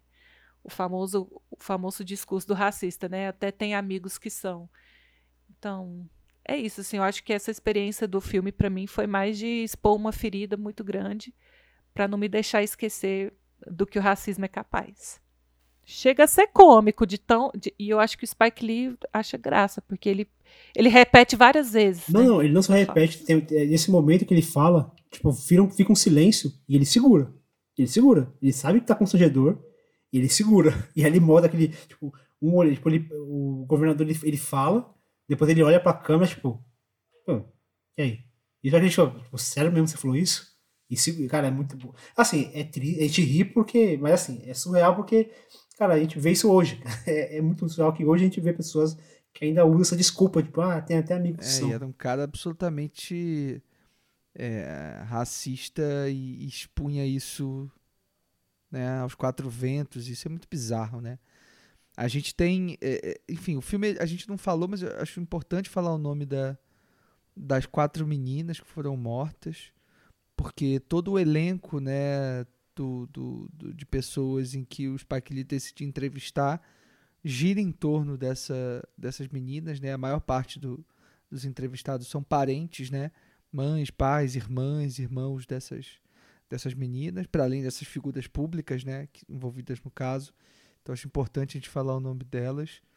Elas são a Eddie Mae Collins, a Carol Denise McNair, a Cynthia Wesley e a Carol Rosamund Robertson. Né? Quatro meninas que deviam ter, não sei, sete, oito, nove, dez anos, muito novas, que, que foram assassinadas por uma bomba colocada por um um assassino racista nojento. É, um ou mais, né? Como vocês falaram, apesar de só um ter sido preso. Alguns anos depois, né? Muitos anos depois, na verdade. Porque esse, esse, esse caso aconteceu em 1963. E ele foi uma espécie de disparador né, dessa efervescência do, do, do da questão dos movimentos civis é, a favor dos direitos civis né, nos Estados Unidos, Martin Luther King, Malcolm X, né? Estava falando agora do, do, da, da, bio, da, da, bio, da biopic do, do, do Malcolm X feito pelo Spike Lee e, e, e o Four Little Girls de alguma maneira introduz né, o contexto todo e alimenta aí o que foi esse caldo que estava sendo fervido é, para as explosões ali de, de, de, revolução ali no início dos anos 60. Então eu concordo com o que vocês falaram, acho que a Marina foi muito certeira na análise é, na análise dela em relação aos artifícios que o, que o Spike Lee lança a mão como diretor para dar conta desses traumas, né? É, aqui ele muda, né? A, a pessoa que, que, que fazia fotografia para ele. Se antes, né, no, no, no, Faça a Coisa Certa e no Malcolm X, ele estava trabalhando com Ernest Dickerson, aqui ele vai trabalhar com, com uma outra pessoa, com a Ellen Curas, Curar, não sei como, como falar o sobrenome dela, mas é a mesma diretora de fotografia que vai fazer o, o Hora do Show, né, o próximo filme aqui da nossa pauta, que a gente percebe que tem de fato uma, uma, uma, uma mudança muito radical é, estética né, na forma que, que ele usa a câmera, né? Que ela e ele usam a câmera. Então acho que o Quatro Meninas é um filme que a princípio ele pode parecer muito muito convencional, mas eu acho que ele ele, ele ainda assim é, é um filme muito arriscado pelas coisas que a Marina falou aqui. E eu acho que é muito emocionante, né, a forma como o Spike Lee vai narrando os eventos por meio dos depoimentos desses familiares, né, e dos, e dos agentes né, desse caso depois que, que foi julgado. E tem um, um, um depoimento específico que me marcou muito, é, que é de uma das irmãs, eu acho, da, de uma das meninas é, que foram mortas, é, que ela fala sobre o quão esse trauma marca a vida dela ainda hoje, né? Uma pessoa que passou a ter questões psicológicas, ataques de pânico, e começou a não se sentir confortável em lugar nenhum, né? Ela começa falando que, que se ela está em um lugar muito aberto, ela sente medo. Se ela está num lugar muito fechado, ela também sente medo, né? E ela associa isso depois de muita terapia, né? De muito trabalho ali psicológico, terapêutico. Ela percebeu que isso está, obviamente, direto é, ligado diretamente ao caso, mas também porque uma questão fundamental desse caso é que essa bomba explodiu dentro de um lugar em que essas pessoas se sentiam seguras, né? Que era a igreja. Você imagina, né? Você está ali no seu ambiente mais tranquilo, né? Com pessoas que você confia do seu lado, um ambiente aparentemente seguro, você vê que o mal ele vem também desse lugar. Então, é... isso é um trauma irreversível na vida dessas pessoas. É...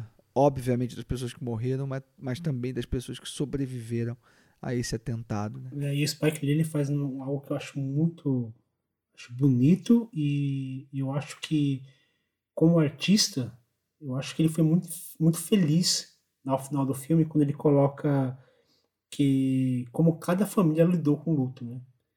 Então, por exemplo, teve uma mãe que lidou com uma forma de mais é, não digo conformada, mas ela coloca numa situação de que tudo faz parte de um plano divino, assim, né?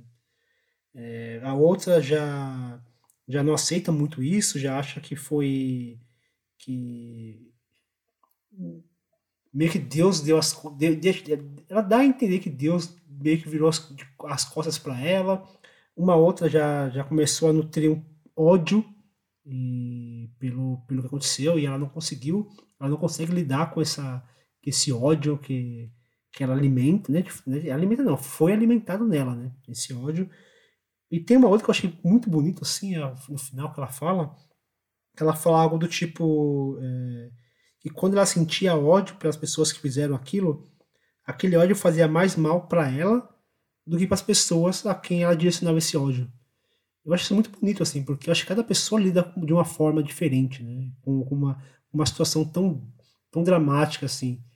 E eu espero que ele nunca, nunca faz um, um julgamento disso, né? Ele não está interessado em, em saber se a pessoa está lidando com aquilo de maneira odiosa, se ela acredita que faz parte de um, de um plano divino, nada. Ele não está ali para fazer esse tipo de julgamento. Ele está ali para mostrar até como uma forma de você é, manter vivo o que aquelas pessoas fizeram, não, não uma maneira de, de reviver o trauma daquelas pessoas, mas de reviver a, o que aconteceu e como isso não, não tá tão distante da gente, assim. Tipo, eu fiquei pensando por diversas vezes que, se, a, se a minha mãe tivesse nascido nos Estados Unidos, ela poderia ter sido uma daquelas vítimas, sabe? Que ela tem a, a menina hoje teria a idade próxima do que tem a minha mãe. E é bizarro de pensar isso, tipo, isso foi há 50 e poucos anos atrás. Então, e parece que as pessoas às vezes esquecem disso, né? Por isso que a, o Camerina falou de, de, um, de um filme precisar ser, ser relembrado, porque é, o assunto nunca pode ser esquecido, não só não pode ser esquecido, como precisa ser combatido o tempo inteiro, é por conta de situações dessas, tipo, é, eles estavam ali, elas estavam no lugar que o Leandro comentou, que eu, acho, que eu achei brilhante, Leandro, sua colocação, porque é isso, né? é um espaço de, de acolhimento, sobretudo, sobretudo o povo preto, que não era bem visto em vários lugares daquele, daquele estado que era altamente racista. Então, naquele lugar específico, talvez fosse o único lugar onde eles se sentissem pertencentes a algum grupo. E naquele lugar, e naquele lugar, cara, isso é muito duro, isso é muito duro. Exatamente, Fê. Exatamente. Bom, acho que a gente já, já conseguiu falar bastante sobre, sobre essa obra densa e carregada. E a gente vai falar de uma outra obra que não vai ser tão leve assim a conversa, mas acho que a gente vai conseguir falar bastante coisa sobre ela, porque talvez seja o mais controverso dos filmes do Spike Lee, que é A Hora do Show de 2000.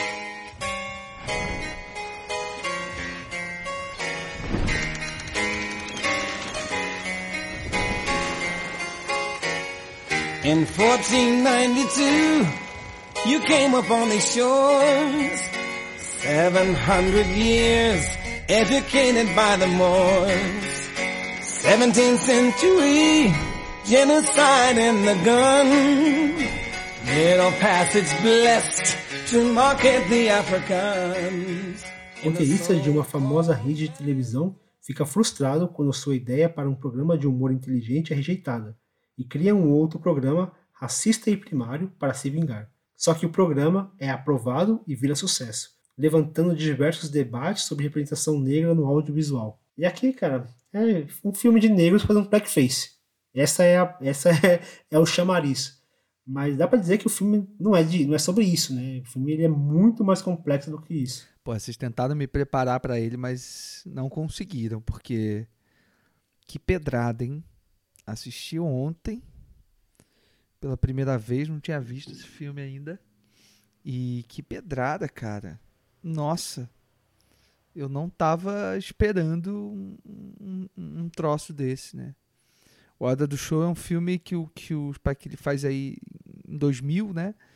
É um filme com estrelando o Damon Wayans, que para quem não lembra é a estrela de O a Patrulha as Crianças, né?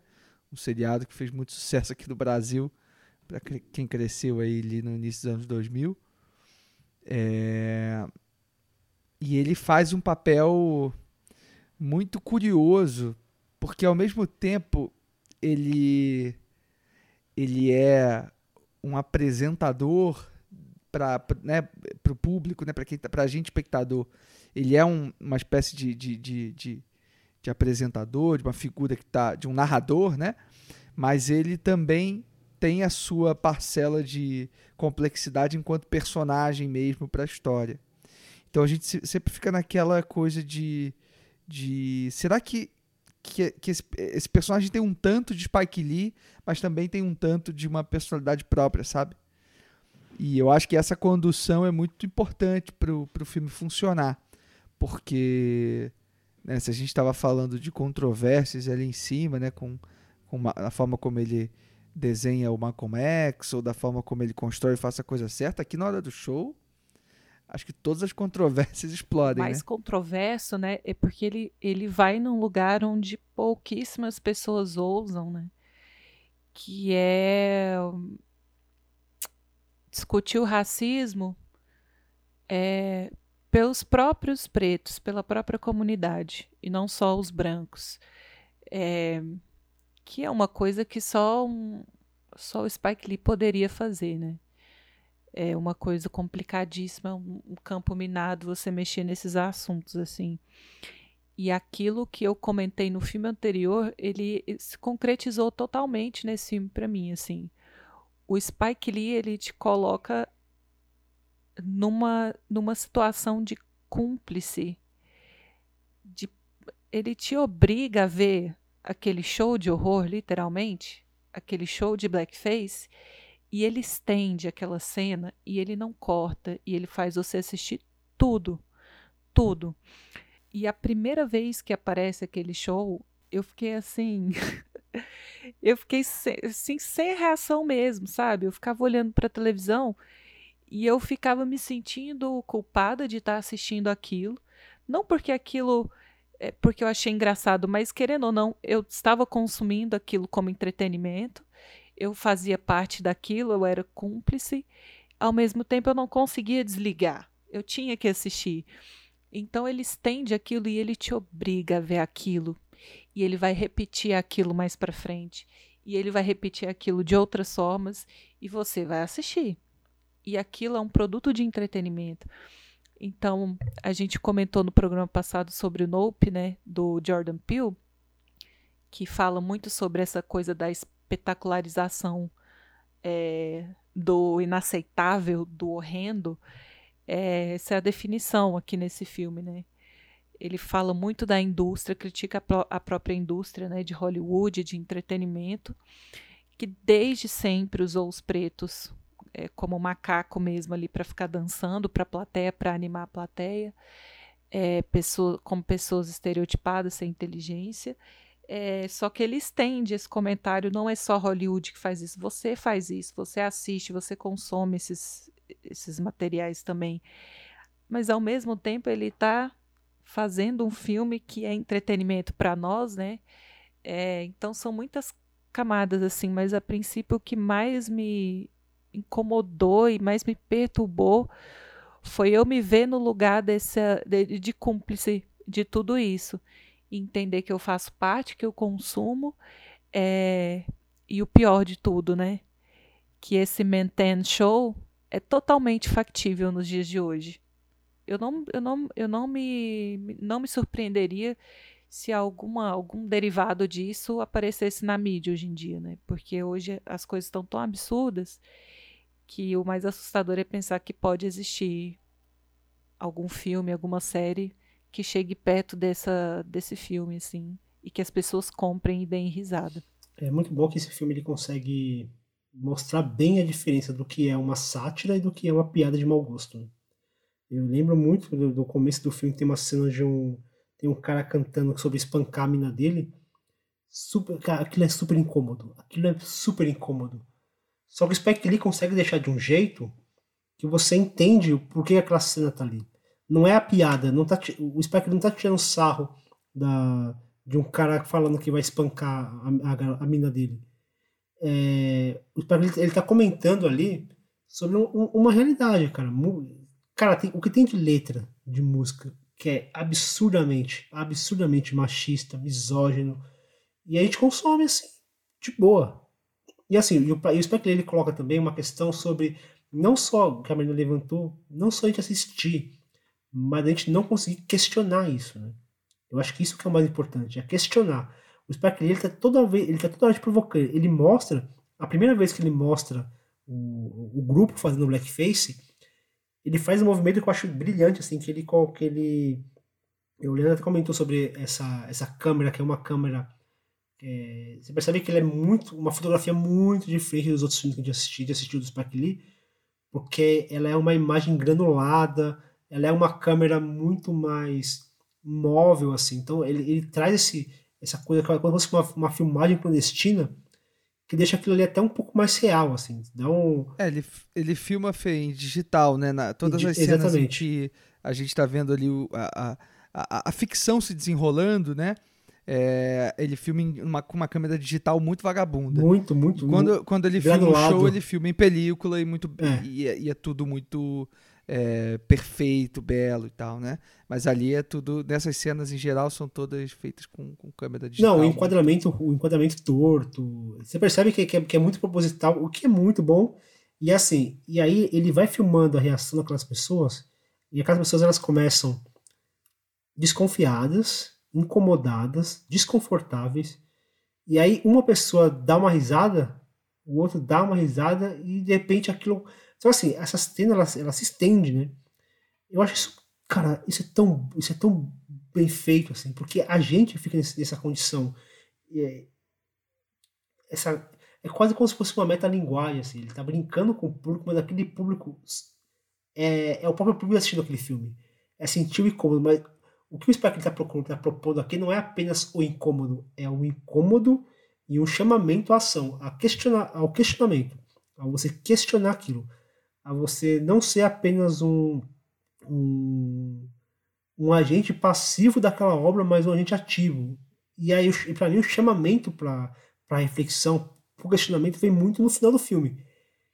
Porque no final do filme ele amarra tudo, quando ele coloca aqueles brinquedos é, cara, eu, eu, não lembrava, mas eu, eu, já brinquei com muito. Você imagina eu, sou filho de uma mãe preta, brincava com brinquedos racistas e não fazia ideia de que aquilo era racista. É, é muito surreal se a gente pensar num negócio desse.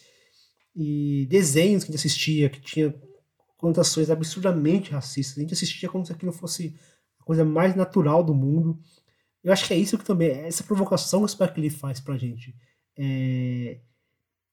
Que bom que a gente se sentiu incomodado com esse filme, que isso diz muito sobre nós, né? Eu acho que a pessoa que não se sente incomodada com esse filme tem alguma coisa errada, assim, né? Então o filme não bateu na, na forma correta para aquela pessoa. Eu acho isso um movimento muito corajoso e muito bem feito, porque ele consegue criar o incômodo, ele consegue é, transpor o incômodo de todos, todos os envolvidos. Você tem a, a personagem da Jane Pickett Smith, completamente incomodada com aquilo. Você sente o incômodo dela. Mesmo quando ela entende o propósito do, do roteirista, ela ainda fica incomodada e ele vai ele, ele vai esticando a corda. Ele vai esticando a corda. Não, eu acho que você já, já chegou no ponto que você, ele vai e estica. E o Spike Lee, ele tá nessa posição de esticar essa corda o tempo inteiro, tensionando aquela, aquela relação entre entre a Geida, entre o outro personagem que estava dançando também, que ele, que também começou a se incomodar, e, e, ele vai esticando e leva até as últimas consequências daquilo. E a, a última consequência também diz muito sobre o que a, a mensagem que ele quer contar, né? Não é apenas um. Ele não está apenas tirando sarro do blackface ou achando ah, era apenas uma maldade das pessoas. O blackface escondia um apagamento do povo preto. E o final do filme, quando, quando o personagem ele morre, diz muito sobre isso, sobre esse apagamento. E como, e como esse sistema ele é cruel, porque ele acaba colocando os próprios pretos um contra o outro. Eu achei esse comentário também muito interessante. E no final do filme, é, acaba até de uma forma refletindo um pouquinho até o que aconteceu com o próprio Malcolm X. E, e assim, e quando ele amarra no final com esses brinquedos, aí eu falo, Spike Lee é desgraçado, cara. Ele conseguiu me deixar desconfortável até o final dos créditos, cara. É um negócio surreal. É, é uma coisa interessante que ele faz é, é esse personagem do, do Damon Wayans, ele é propositalmente uh, caricato, né?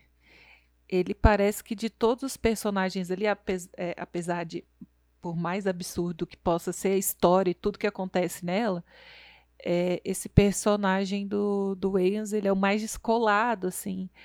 É, e eu acho que é um comentário muito, muito interessante do Spike Lee, né?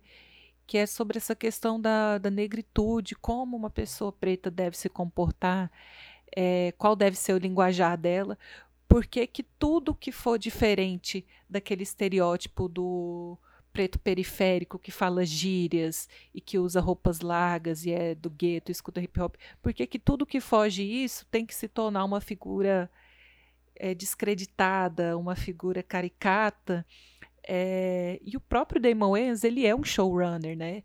E ele se colocou nessa, nesse papel de escrever é, séries e personagens pretos de classe média, que não vivem no, no, no, na periferia, mas tem uma casa no subúrbio, tem uma vida boa, é, e que isso vende sim, e que isso é, os, os negros eles precisavam ter essas figuras é, ascendentes de pessoas pretas em posições de poder, tendo famílias estruturadas, tendo sucesso profissional, sucesso na vida amorosa, familiar. É, e isso é debatido no filme também, né? Ah, ninguém quer ver um, um, um, filme sobre negros de classe média ou negros ricos. As pessoas querem ver pobreza, violência, não sei o quê. É, então, até a escolha do, do ator, né, para estar tá nesse papel desse showrunner totalmente caricato, né? É, mostra como a própria indústria, a própria sociedade enxerga um negro que não está dentro do estereótipo, né? É, que é um absurdo, porque, como o Fernando já falou, as pessoas são plurais, né? É, ninguém precisa ser igual a ninguém. E só um último comentário sobre a fotografia, assim, é, esse filme é puro suco dos anos 2000, né? Tanto na trilha sonora, é, quanto na fotografia, na montagem. Parecia em alguns momentos que eu estava assistindo um clipe na MTV, né? E eu acho que tem muito de videoclipe, assim, porque, de novo, a trilha sonora é incansável, ela está sempre se impondo, se intrometendo, então por mais que em alguns momentos a gente tenha essa impressão de que é uma câmera clandestina, uma coisa meio é, reality show sendo filmado ali, é, também parece que é um videoclipe, anos 2000, também parece que é um, um reality show desses bem roteirizado, que tem marcação para todo mundo, né? É, eu acho esse comentário sobre a, a, a, o entretenimento da, da, própria época, né, dos anos 2000, muito assertivo Tem também. um texto do, do Dr. Silva de Almeida, que ele fala sobre esse filme, e ele, ele levanta um negócio que eu achei muito legal, que ele fala sobre um, um conceito criado pelo Dubois, um, um sociólogo, filósofo, escritor, que ele fala sobre um, um, uma dupla consciência do povo preto, porque ao mesmo tempo que o povo preto ele quer se, se, se enxergar como um cidadão americano, ele também não quer se enxergar como um cidadão americano, porque o cidadão americano foi, é, é, é, foi aqueles que, que os oprimiu. Então eles tentam criar, eles tentam ser um cidadão americano, mas ao mesmo tempo que eles não querem ser. Eles, ou, ou, eles não conseguem ser, ou, ou, são negados a ele ser isso. Eu acho que o Spike Lee, de alguma forma, ele quer ser parte de uma. Ele quer ser parte de uma, digamos, elite artística no sentido de que ele quer que a sua arte seja vista, né? Então ele quer fazer parte dessa indústria, ao mesmo tempo ele quer combater essa indústria. E eu acho isso muito legal da parte do Spike Lee, como ele, como ele reflete isso nos seus filmes, que é isso, né? É um filme, é, uma, é um filme é, que quer combater a indústria racista estando dentro dessa indústria racista. Eu acho que esse filme, ele, ele me, me provoca muito isso, né? Ele quer, ele quer mostrar como a arte ela pode ser destrutiva, né? Vamos pensar no que foi o filme Nascimento de uma Nação, que basicamente ressuscitou a Ku Klux, a Ku Klux Klan. E, então você vê o poder da arte, né? Como essa arte ela, ela tem esse poder de corromper. Só que ao mesmo tempo, o Spike Lee ele quer usar essa mesma arte que corrompe para denunciar essa corrupção. E isso é, um, isso é, um, é um, uma loucura, assim, né? você pensar no, numa pessoa que quer combater o racismo dentro de uma indústria racista. É aquilo que a gente comentou sobre as Wachowski, né? Combater o capitalismo dentro do capitalismo. E aí eu, eu fiquei pensando muito sobre isso, né? Sobre como esse filme ele ele cria essa ele expõe o poder do cinema tanto para que seria um, uma coisa boa, mas também os perigos, né? Por isso que, que eu achei interessante colocar no começo do podcast a frase quando ele fala que, que os, os pretos precisam tomar conta, precisam tomar posse da sua própria imagem, porque não se deixa que essa imagem seja feita por outras pessoas, as pessoas vão criar essa imagem ao bel prazer delas, né? E isso daí é um, a gente já viu o quão perigoso isso, isso pode, se, pode se tornar.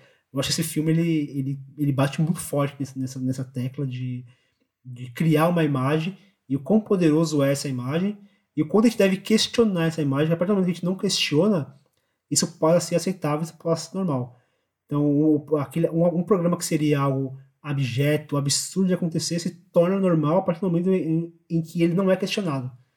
Isso que é, que é, importante a gente sempre questionar as coisas e se a gente vê alguma coisa que, que não, não bate com os nossos valores, com o que, com que a gente acredita que seja uma sociedade é, mais igualitária, mais justa, é preciso se questionar, sim.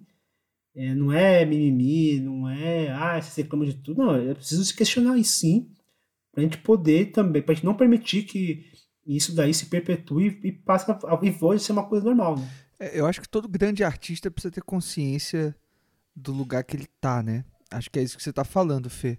E aí eu não sei, assim, eu sinto que eu preciso rever esse filme. É... Não sei se vou conseguir tão logo, porque ainda tô muito impactado. Não é exatamente uma experiência fácil assisti-lo. É...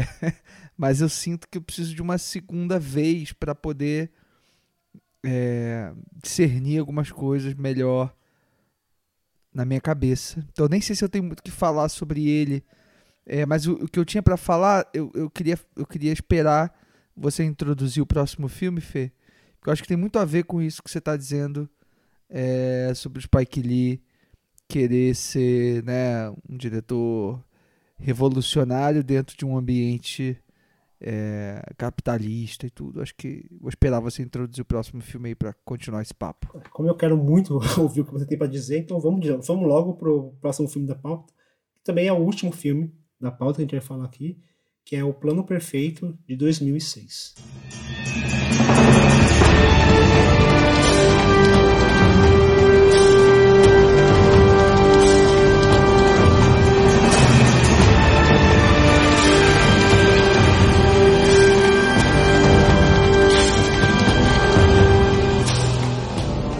Detetive usa sua inteligência contra um ladrão que está sempre um passo à frente da polícia. Então aqui a gente está falando do, do que é. Não, não lembro se essa informação ela está atualizada, mas até então era o, foi o maior sucesso comercial do Spike Lee. Né? Um filme onde ele não trata frontalmente de temáticas raciais, ainda que no, no plano de fundo a gente consiga pegar uma coisinha ou outra, mas é um filme, é um blockbuster, um filme de assalto, um filme de gênero, que tenha também as suas assinaturas, né? Para que ele consegue colocar muito do que do que ele acredita como, como linguagem cinematográfica, ele coloca ali é, tanto na forma como ele filma, como na forma como ele, como ele desenvolve aqueles personagens. Né? Ah, total, é um filme que ele faz para Universal Pictures, né? Então já tem aí um investimento, um orçamento e toda uma visibilidade também que um filme como esse é, teria, né? E certamente é um dos filmes mais vistos da, da, da carreira do Spike Lee. Agora, só para fazer essa conexão entre esse assunto que a gente estava tendo sobre o filme anterior, né, sobre a hora do show, e falando do plano perfeito, eu acho que aqui, numa outra chave, a gente tem um pouco da mesma coisa. Né? E aí talvez seja a conexão do plano perfeito com a obra do Spike Lee, né? tentando fazer aqui que é uma coisa que a gente gosta de fazer, é o que a gente se propõe aqui no plano de sequência, que é olhar para os trabalhos, né, para as obras dos diretores num contexto maior, no contexto das suas filmografias, né? Eu acho que o Plano Perfeito, ele, é, superficialmente, né, é um filme de gênero, um filme de ação barra é, filme de assalto, né? E que é um gênero muito popular e, e muito... Eu, particularmente, acho muito divertido, gosto sempre de ver. É, que pode ir para vários caminhos, né? Pode ir tanto para o suspense quanto para o drama, quanto para a comédia, né? E aqui ele, o Spike Lee, ele vai, né? É, se, se entrega a esse gênero de uma maneira que eu acho muito boa, muito divertida. É um roteiro do Russell Gewirtz, que era um que é um roteirista que era novato, assim, ele tinha feito só esse, acho que era o primeiro trabalho dele para o cinema. Depois eu sei que ele fez pouca coisa também. É... Mas é um roteiro muito, muito inventivo, porque ao mesmo tempo ele é, é, honra a tradição né, do filme de assalto, mas também o tempo todo ele comenta né, esse gênero e tenta, é, pelas beiradas, dar uma, uma, uma desconstruída nesse, nesse gênero. Eu acho que o Spike Lee é, assume esse filme com uma autonomia muito foda, que é muito difícil da gente ver no, no cinema, que é quando um diretor que tem, que tem uma marca, né, um estilo muito, muito definido, se envereda por uma por um projeto absolutamente comercial, né? E o que, que esse cara faz com isso, né? Eu acho que o grande barato do, do Plano Perfeito, ou melhor, do Inside Man, que é esse título original que eu acho muito melhor, né? Muito mais inteligente do que o título que foi colocado aqui no Brasil. É, porque esse Inside Man, ele dá conta não só do personagem do filme, né? O protagonista, o, o Dalton Russell, né? Que é o personagem interpretado pelo Clive Owen, o bandido, entre aspas, do filme, né? O assaltante do filme, é, é, que está ali, né? Como um homem infiltrado, né? Na medida em que ele é, tem um jogo em que ele também estaria ali dentro, tá ali dentro do banco e tal. Mas também esse Inside Man pode ser é, representado pela própria figura do Spike Lee dentro da indústria, né? E se o Fernando, né, tava dizendo aí que, que, que o Spike Lee faz isso muito bem na hora do show, né? Que é estar tá ali falando sobre a indústria do entretenimento dentro de Hollywood e falando isso para todo mundo ouvir. Eu acho que aqui ele também segue né, nessa mesma com essa mesmo com esse mesmo objetivo, com essa mesma abordagem, mesmo que seja, seja um filme absolutamente diferente, né? Porque no, o A Hora do Show ele é um filme muito é, é, não diria pessimista, mas ele é um filme muito desolador, né? Ele tem um final absolutamente triste, revoltante, né? Ao contrário de Faça a Coisa Certa e Malcolm X, né? Que o Faça a Coisa Certa, por mais que tenha aquela efervescência toda no final, ainda assim a gente sai do filme é, relembrando aquela leveza que ele foi, né? No, no, início e tudo. O Malcolm X termina, obviamente, com o assassinato do, do, do seu protagonista, mas você tem aquela cena final lindíssima com Nelson Mandela, né, no momento importantíssimo que o Nelson Mandela tinha acabado né, de, ser, de ser solto, né, o cara ficou preso 27 anos e uma figura tão importante para o movimento negro, para a África e tudo mais. Você tem aquelas crianças no final do filme, né, falando é, I am Malcolm X, I am Malcolm X e tal. Mas na hora do show, não, né? Na hora do show ele é um filme absolutamente que termina é, sem, sem dar descanso para o espectador. Né? Então, o, já o Plano Perfeito é um filme já diferente do Hora do Show, porque ele é um filme que vai apostar na diversão, ele é um filme que, que o Spike Lee tem o controle é, narrativo absoluto, né? Você, todo mundo que gosta de, desse, de um filme como esse fica tenso e se diverte do início ao fim, é, mas ainda assim ele está ali com a sua postura autoral é, por mais que algumas pessoas não percebam, né? É, eu acho que esse filme ele tem um equilíbrio perfeito assim na narrativa dele, é, entre o estudo de personagem e o assalto em si, né? É, claro que esse assalto ao banco ele é um artifício, né? Ele é uma alegoria é, de um discurso muito maior que os próprios personagens estão é, conversando, disputando ali é, mas o filme consegue é, consegue explicar bem os pormenores da investigação, tanto do lado do detetive quanto do lado dos assaltantes, né, até pelos próprios depoimentos do, do dos golpistas e tudo mais. É, ele consegue elucidar bem as decisões dos detetives, para que lado a gente vai, o que, que a gente vai fazer, o que é de interesse público, o que é de interesse pessoal, quanto do lado dos bandidos, mas ele consegue é, desenvolver muito bem os personagens principais também, a motivação deles, é, qual que é o estilo de cada um. Então, é, eu acho que o elenco tá assim maravilhoso, né? O Daisy Washington, ele tá numa leveza aqui nesse nesse papel, né? É esse detetive que tem um senso de humor É, e você vê ele brincando com isso, ele sendo carismático e rindo, mesmo quando a situação está super tensa, super pesada pro lado dele. Ele tenta dar uma tirada, ele tenta dar uma, uma saída assim no humor, é, que traz essa. É, um pouco que denota um pouco a falta de experiência, de ingenuidade dele de estar no comando da, de uma operação tão grande, né? A personagem da Jodie Foster, é, que entra misteriosa e sai mais misteriosa ainda, né? A gente não, não consegue entender muito bem qual é a profissão dela, como ela consegue ter a influência que ela tem, mas é um elemento a mais que o Spike Lee coloca ali e consegue movimentar muito a história e consegue nos intrigar muito, né? É, e o personagem do, do, do, do assaltante é, que planejou o roubo, né? Que ele fica o filme inteiro, quase que o filme inteiro com o rosto coberto, mas ele tem uma presença, ele tem uma frieza, ele tem uma, uma presença de palco, assim, é, que você, você já compra logo que ele vai conseguir fazer esse plano perfeito mesmo. Eu acho que o filme só perde um pouco é, com essa montagem que já revela o final assim desde o começo, né? A gente já sabe que vai dar certo, que eles vão, que os bandidos vão conseguir sair é, ilesos e tudo mais. É, então resta ao filme trabalhar outras questões para tentar manter a nossa a nossa atenção, o nosso interesse ali na trama. Mas eu acho que é, na questão narrativa o filme acerta muito e foge do comum, né? Que ele consegue explicar muito bem a investigação, mas também se aprofundar acho nesses personagens. O que mais me interessa nesse filme é que, para mim, o filme tá por, não tem nenhum interesse assim em, em desenvolver a, a solução encontrada pelo pelo Clive Owen lá, como ele como ele sai.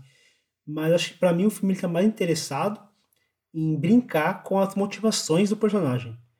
Porque o filme ele começa é, dizendo, mostrando ele ali muito sereno, muito calmo. É, então você entende, pô, ele, ele, não, ele, ele não tá ali, ele não é um, bandido comum, assim, não é um bandido normal, não é um bandido padrão. Aí depois mostra, tem uma cena que ele, que ele tira ali aquela gaveta, ele pega uns diamantes, mas é meio que ele devolve. Então você pensa, pô, então ele não está interessado no dinheiro. Porque ele não, ele não tá. Aparentemente ele não pega aqueles diamantes, então ele pega ali um envelope. Aí depois ele mostra o que tem aquele envelope, que é toda uma, uma história de, de empresários que apoiaram o nazismo, quem diria uma coisa dessa, né? Quem poderia imaginar uma coisa dessa, né? Aqueles empresários, aquele empresário é, que ganhou fortunas em cima de, de mão de obra nazista. E, então você pensa, pô, então a motivação do cara é essa. E no final ele fala que não, né? Tem, ele, ele verbaliza, não sou um Martin, eu, eu, estou aqui pelo dinheiro. Então eu acho muito legal essa forma como o Spike ele brinca com as nossas percepções e como ele brinca com as motivações desse, desse personagem, que hora ele parece ser uma pessoa que está ali pelo dinheiro, hora parece que ele está ali pelo para desmascarar aquele personagem, aquele, aquele empresário, e meio que é um pouquinho de cada, né? acho meio que um, mistura dos dois. Eu acho esse, essa brincadeira de, de dar falsas pistas o tempo inteiro, até chegar no final e perceber que na verdade ele estava ali pelo dinheiro mesmo, mas que ele aproveitou e, e expôs essa história bizarra desse, desse cara. E uma curiosidade de que também não, não, não lembro aqui a fonte que eu li isso, mas se eu, se eu lembrar eu vou colocar na descrição que o Spike ele fala que muitas pessoas associaram esse filme achando que ele estava dando uma crítica ao Bush, ao George W. Bush, que também ele tinha um, um de seus diretores que, de uma empresa que era financiada pelo regime nazista e tal. E muita gente imaginou que fosse um comentário que o Spike Lee tivesse feito fazendo esse comentário político. E aí o Spike Lee ele comenta que ele não sabia disso, mas ele fala: se houvesse alguma associação ao clã Bush, que bom. Então é, isso é uma curiosidade assim. É, se a carapuça serviu. É, né? então não duvido, não tô falando que não tenha, mas se tiver, beleza. É, mas eu acho que tem um comentário muito forte em relação à sociedade americana como um todo, assim, né? É, você vê, Nova York é um lugar que tem imigrantes do mundo inteiro. É, e aí então foi super fácil achar alguém que falasse al, albanês, né? Que é uma língua assim que seria super difícil de identificar no Brasil, por exemplo. Mas eu acho que por ser um filme de 2006, é, é, tá muito atrelado àquela questão da guerra ao terrorismo, né? E da perseguição aos povos árabes e tal, e dessa desse, desse racismo, né? De você ver uma pessoa com turbante logo você já infere que é uma pessoa árabe. Você nem sabe o que, que é árabe, né? Como assim? Tá me confundindo com terrorista por estar tá usando um turbante e tudo mais, só por não ser branco. Então, eu acho que tem muito a ver com essa questão do 11 de setembro, dessa guerra a qualquer custo, dessa perseguição contra terroristas, né? Não, sem dúvida, tá embebido dessa desse clima pós 11 de setembro que ainda né, assolava e, e talvez até ainda assole a sociedade americana, né? Um trauma muito difícil de se desvencilhar, né? Eu acho que o que, que o barato também do do plano perfeito, para além de ser um filme que eu adoro é, na relação com, com, com, o próprio gênero, é a forma também que, que, que o Spike Lee constrói né, esse personagem como vocês estavam falando, né? Mas eu acho que ele, ele, ele vai muito fundo nisso. Eu acho que não é só uma brincadeira, né? O fato do, do personagem do Clive Owen é, querer o dinheiro, mas também querer revelar né, a, a, a, conspiração né, por trás de grandes corporações. Eu acho que o Spike Lee justamente escolheu um projeto como esse, né, fazendo um filme para um grande estúdio, não é à toa, né? Eu acho que esse, esse discurso final, né, dessa figura que de um ladrão convencional passa a ser um quase uma espécie de anarquista, né? É... Eu, eu acho que é muito muito inteligente da parte do Spike Lee é... dar uma guinada na sua carreira né, desse jeito e, e falando tudo que ele, que ele fala, né? E aí eu só queria também deixar uma recomendação, que é um texto da Tatiana Monassa para Contracampo, sobre o, o Plano Perfeito, que é um texto muito incrível, que, que vale muito a pena é, para quem gosta do filme dar uma lida, que ela vai, enfim, vai fazer uma, uma análise bem completa sobre essas relações estéticas e, e essa abordagem narrativa mesmo do, desse filme de gênero em função dessas discussões todas que a gente está falando aqui. É um texto muito completo, muito, muito incrível. E tem, em, num determinado momento desse texto dela, ela fala uma coisa que me, que me colocou muito com, em contato com, com o que a gente está vivendo hoje no Brasil, com essas loucuras e que a gente vê todo dia, as loucuras políticas, a, a, a o absurdo da, da, de como a realidade superou a ficção já há muito tempo, né? Em determinado momento do texto ela fala assim, abre aspas, é, não é mais possível, de fato, distinguir culpados de inocentes. E talvez não seja mais possível fazer justiça. Porque os culpados estão disseminados entre as pessoas de bem, os ladrões entre os reféns, os criminosos de guerra entre os benfeitores da sociedade e a vingança não tem mais rosto, já que tudo corre à margem da oficialidade e não deixa rastros. Fecha aspas. Eu acho que aqui ela né, dá conta de uma. do quanto a nossa sociedade se complexificou, né? E. a ponto da gente não conseguir mais. É, identificar determinados estereótipos e, e conseguir prever o que, que o que, que, essas figuras vão fazer né, daqui para frente. Então eu acho que esse é um filme que também, é, por mais que seja né, tenha sido feito em 2006 e tava, talvez estivesse dialogando com né, com estilo de, de, de vários filmes dessa época, é, desse gênero, eu acho que ele também se dialoga muito com hoje, assim, com as coisas que a gente vive. É um filme para ser revisto sempre também não poderíamos encerrar de forma melhor, Leandro. Muito bom. Bom, antes da gente chegar ao fim e falar nossas considerações finais, nosso top 3 sobre os filmes do Spike Lee, eu queria primeiro agradecer, né, mandar um, um grande abraço para todo mundo que mandou os feedbacks, para todo mundo que, eu, que ouviu e que baixou o último programa do, do Spielberg. A gente ficou um tempinho aí parado e a repercussão do, do podcast foi bem legal, a galera baixou bastante para ouvir. Isso é um, dá um gás na gente, né? A gente ficou um tempo parado. Esse ano foi um, foi um, tem sido um ano bem complicado para a gente, mas a gente está conseguindo manter esse projeto, graças a vocês que estão aqui sempre ouvindo a gente, baixando, comentando, avaliando lá no Spotify, também participando das nossas enquetes. Isso daí é um, dá um gás para a gente continuar fazendo esse programa que a gente, que a gente gosta tanto, né? E isso daí é só um, uma motivação a mais. Lembrando que você pode votar no seu filme preferido da pauta lá no Spotify. A gente vai deixar lá para vocês montarem o top 3 de vocês, dos ouvintes. Então não esqueça, corre lá no Spotify para vocês poderem escolher os filmes preferidos.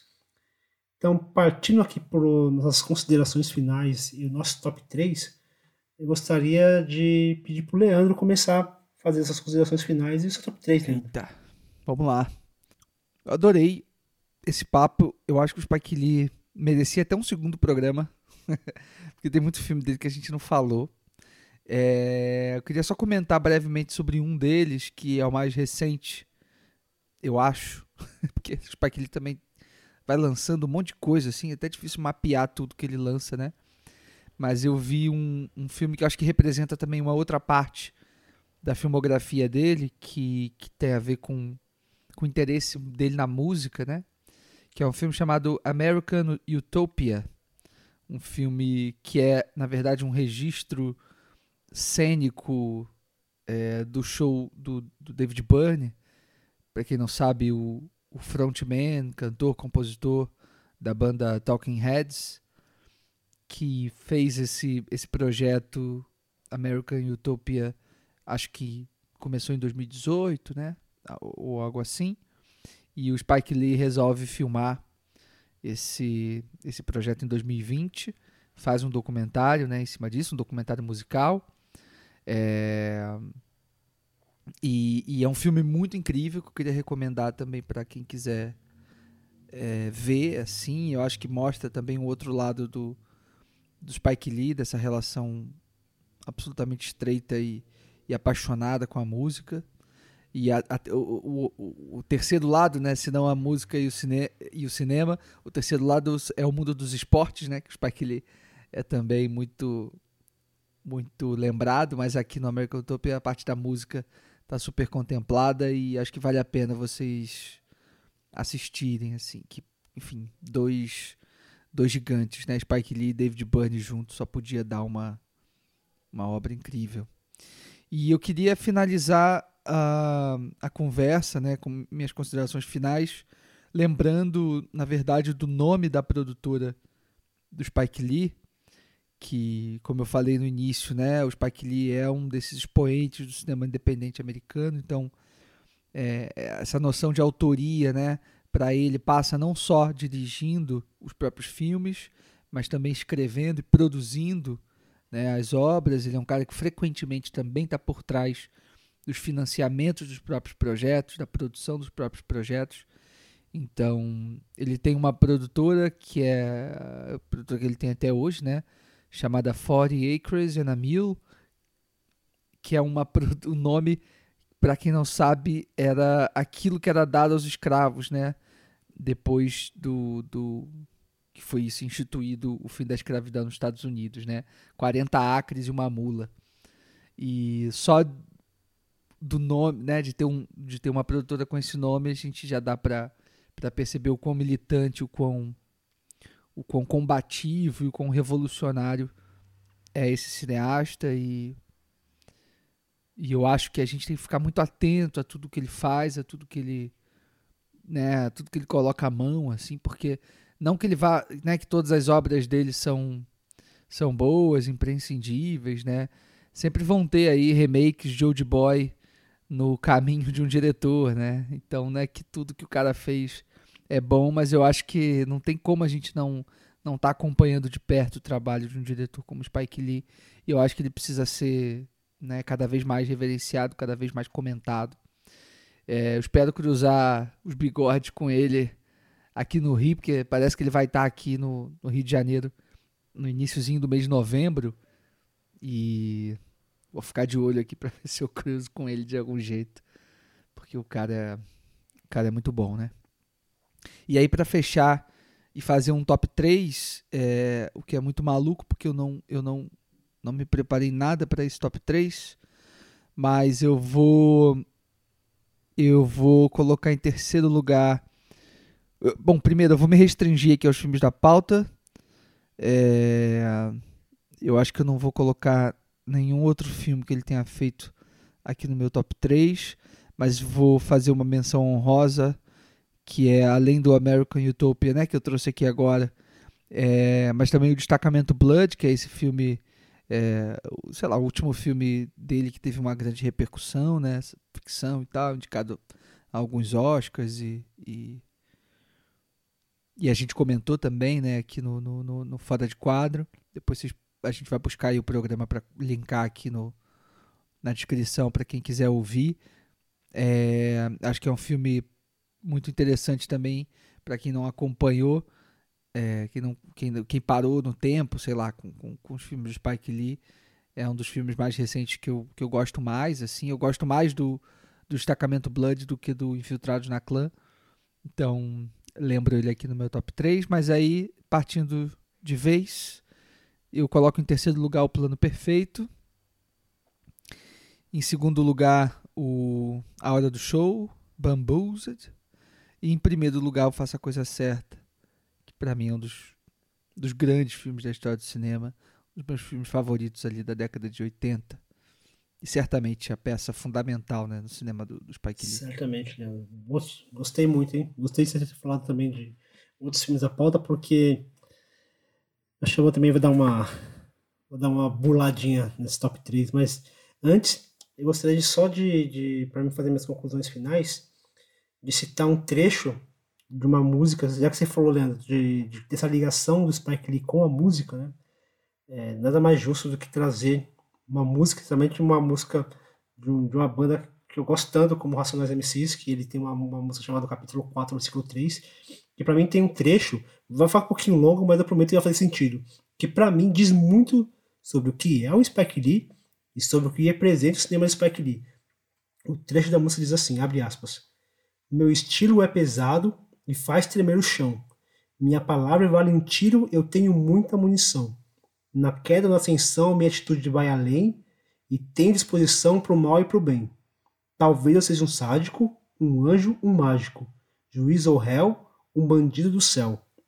Malandro ou otário, padre sanguinário, franco atirador se for necessário, revolucionário, insano ou marginal, antigo e moderno, imortal fronteira, fronteira com o céu, com o inferno, astral imprevisível, como um ataque cardíaco no verso, violentamente pacífico, verídico.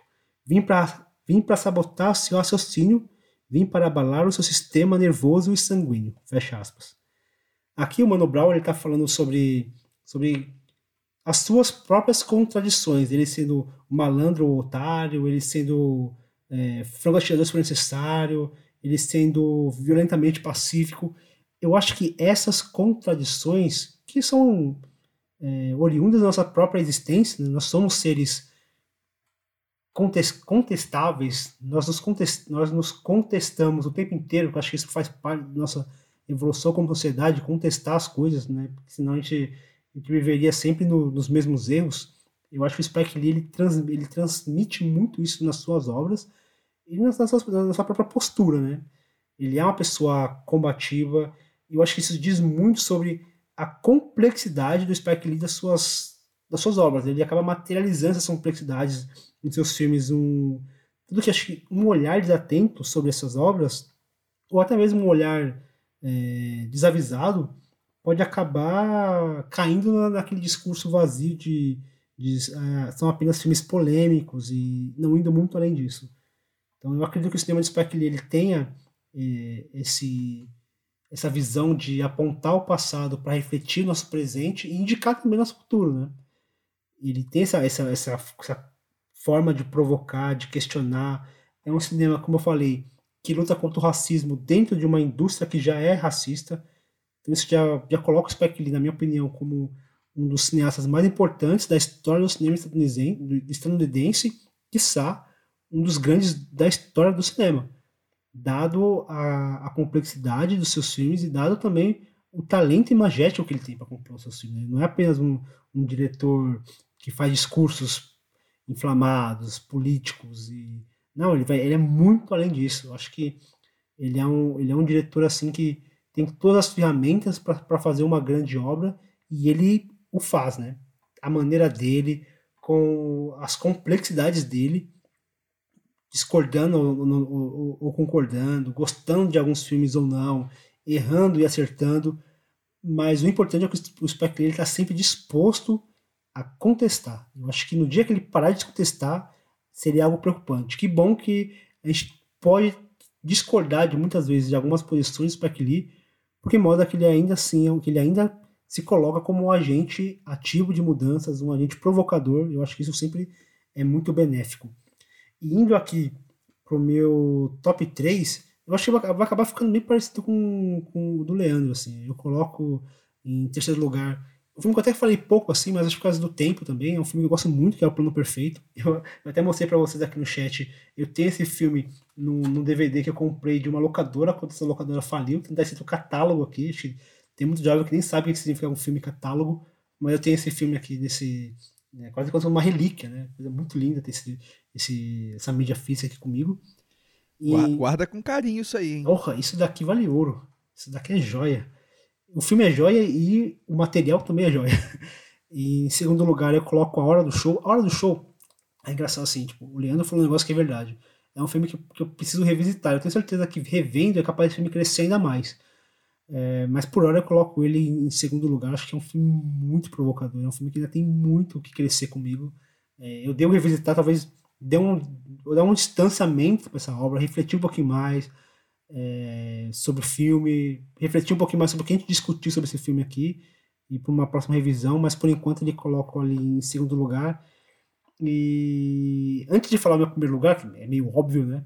Já deve saber qual, qual que é, mas eu gostaria de fazer uma menção honrosa que é pro, pro filme Jungle Fever. Eu acho que é um filme belíssimo, assim. Acho que é, é um filme que toca num, num assunto bem sensível, bem delicado, assim, que pouca gente, poucas pessoas têm tato e o conhecimento para falar que é sobre relações interraciais e sobre colorismo. É, é um filme muito delicado, acho que ele lida muito bem com o tema. Ele coloca é, pessoa, ele coloca as falas que, que, que, podem gerar questionamento na boca de pessoas específicas que faz todo sentido. Só vendo o filme para você entender do que eu estou falando. Mas eu acho que, que é um filme que vale, assim. Se você já, já viu todos os filmes da pauta, tá vendo os filmes da pauta do Spike Lee, tenta reservar um tempinho para ver esse filme que eu acho que, que vai valer muito a pena. E, em primeiro lugar, é Faça a Coisa Certa, que é uma obra-prima. É, para mim é um dos grandes filmes da história do cinema. Eu acho que é, é um filme que eu vi assim muito novo e, e, não tinha entendido a potência desse filme. E eu tenho esse filme como, com muito carinho. Eu tenho até um vídeo ensaio que eu fiz, que é um dos que eu mais gosto de. de mais gostei de ter feito Tá lá no Artcines, também posso deixar aqui na descrição para vocês assistirem caso desejem. E é um filme assim que é irretocável, é uma obra-prima, é um filme potente, é um filme é, incendiário, visceral, um filme questionador, contestador, provocador. É, acho que falta de adjetivos aqui para ficar falando desse filme, a gente já falou bastante sobre ele.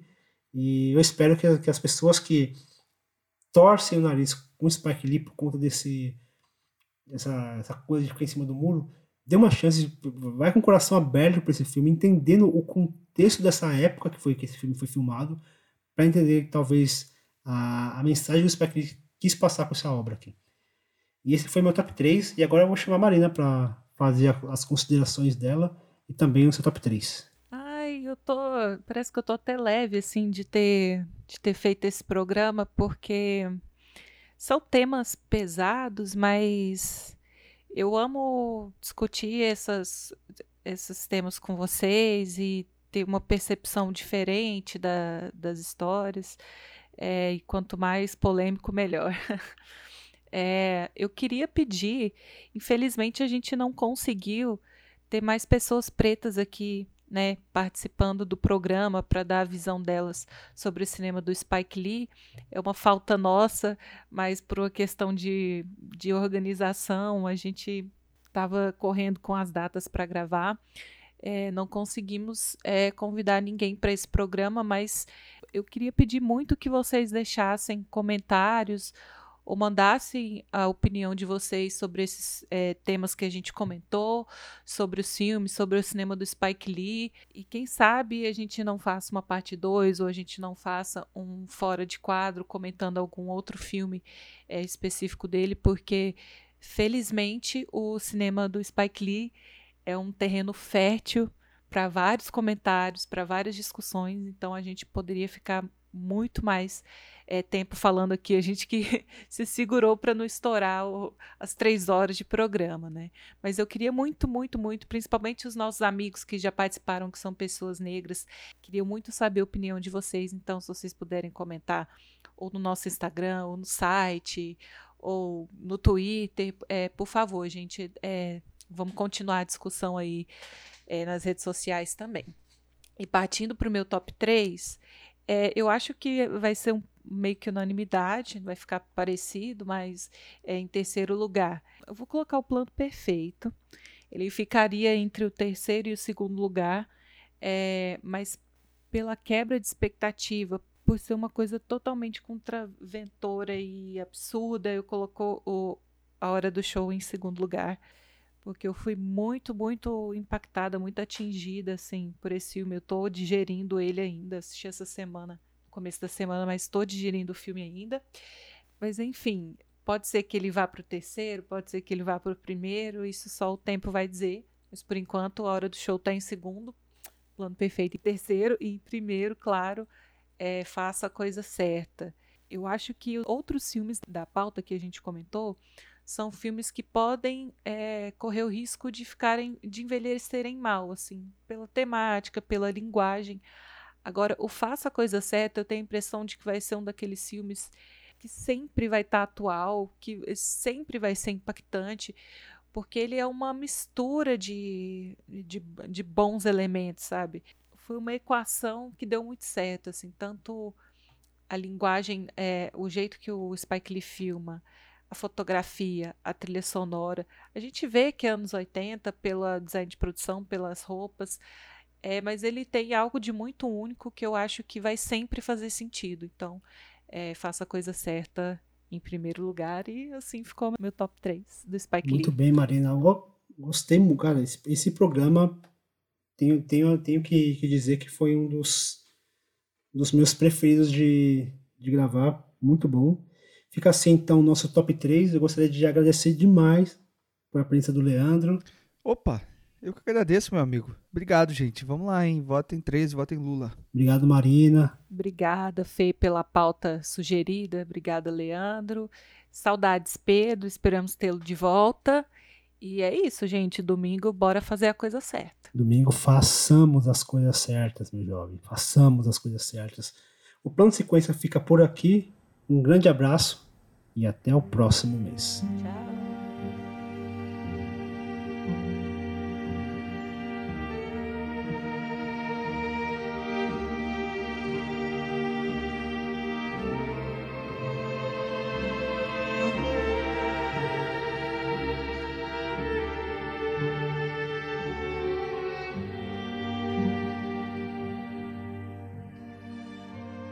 Este episódio teve apresentação minha, Fernando Machado, foi editado, sonorizado e publicado pela Marina Oliveira e também foi responsável pela arte da capa. A pauta foi feita por mim, Fernando Machado. Todas as trilhas utilizadas neste episódio estarão na descrição do programa. Você pode ouvir o plano de sequência no nosso site, plano-sequência.com, no Spotify, no Apple Podcasts, no Podcast Addict, no Castbox no Google Podcasts ou qualquer outro aplicativo de sua preferência. Dúvidas, comentários ou sugestões de temas podem ser enviados através de nossas redes sociais ou ainda no e-mail contato arroba plano-sequência.com. Ah, e atenção! Reserve seu fone de ouvido, pois no próximo programa falaremos sobre o cineasta norte-americano Woody Allen. Brilha uma estrela no. Gente, precisamos de esperanças. Precisamos muito Gente, de esperanças. Gente, pela primeira vez em quatro anos eu tô me permitindo ter alguma expectativa boa, assim. Vem de dentro, de novo sentimento. Por muito tempo esperei coração segue pulsando, sem medo de ser feliz.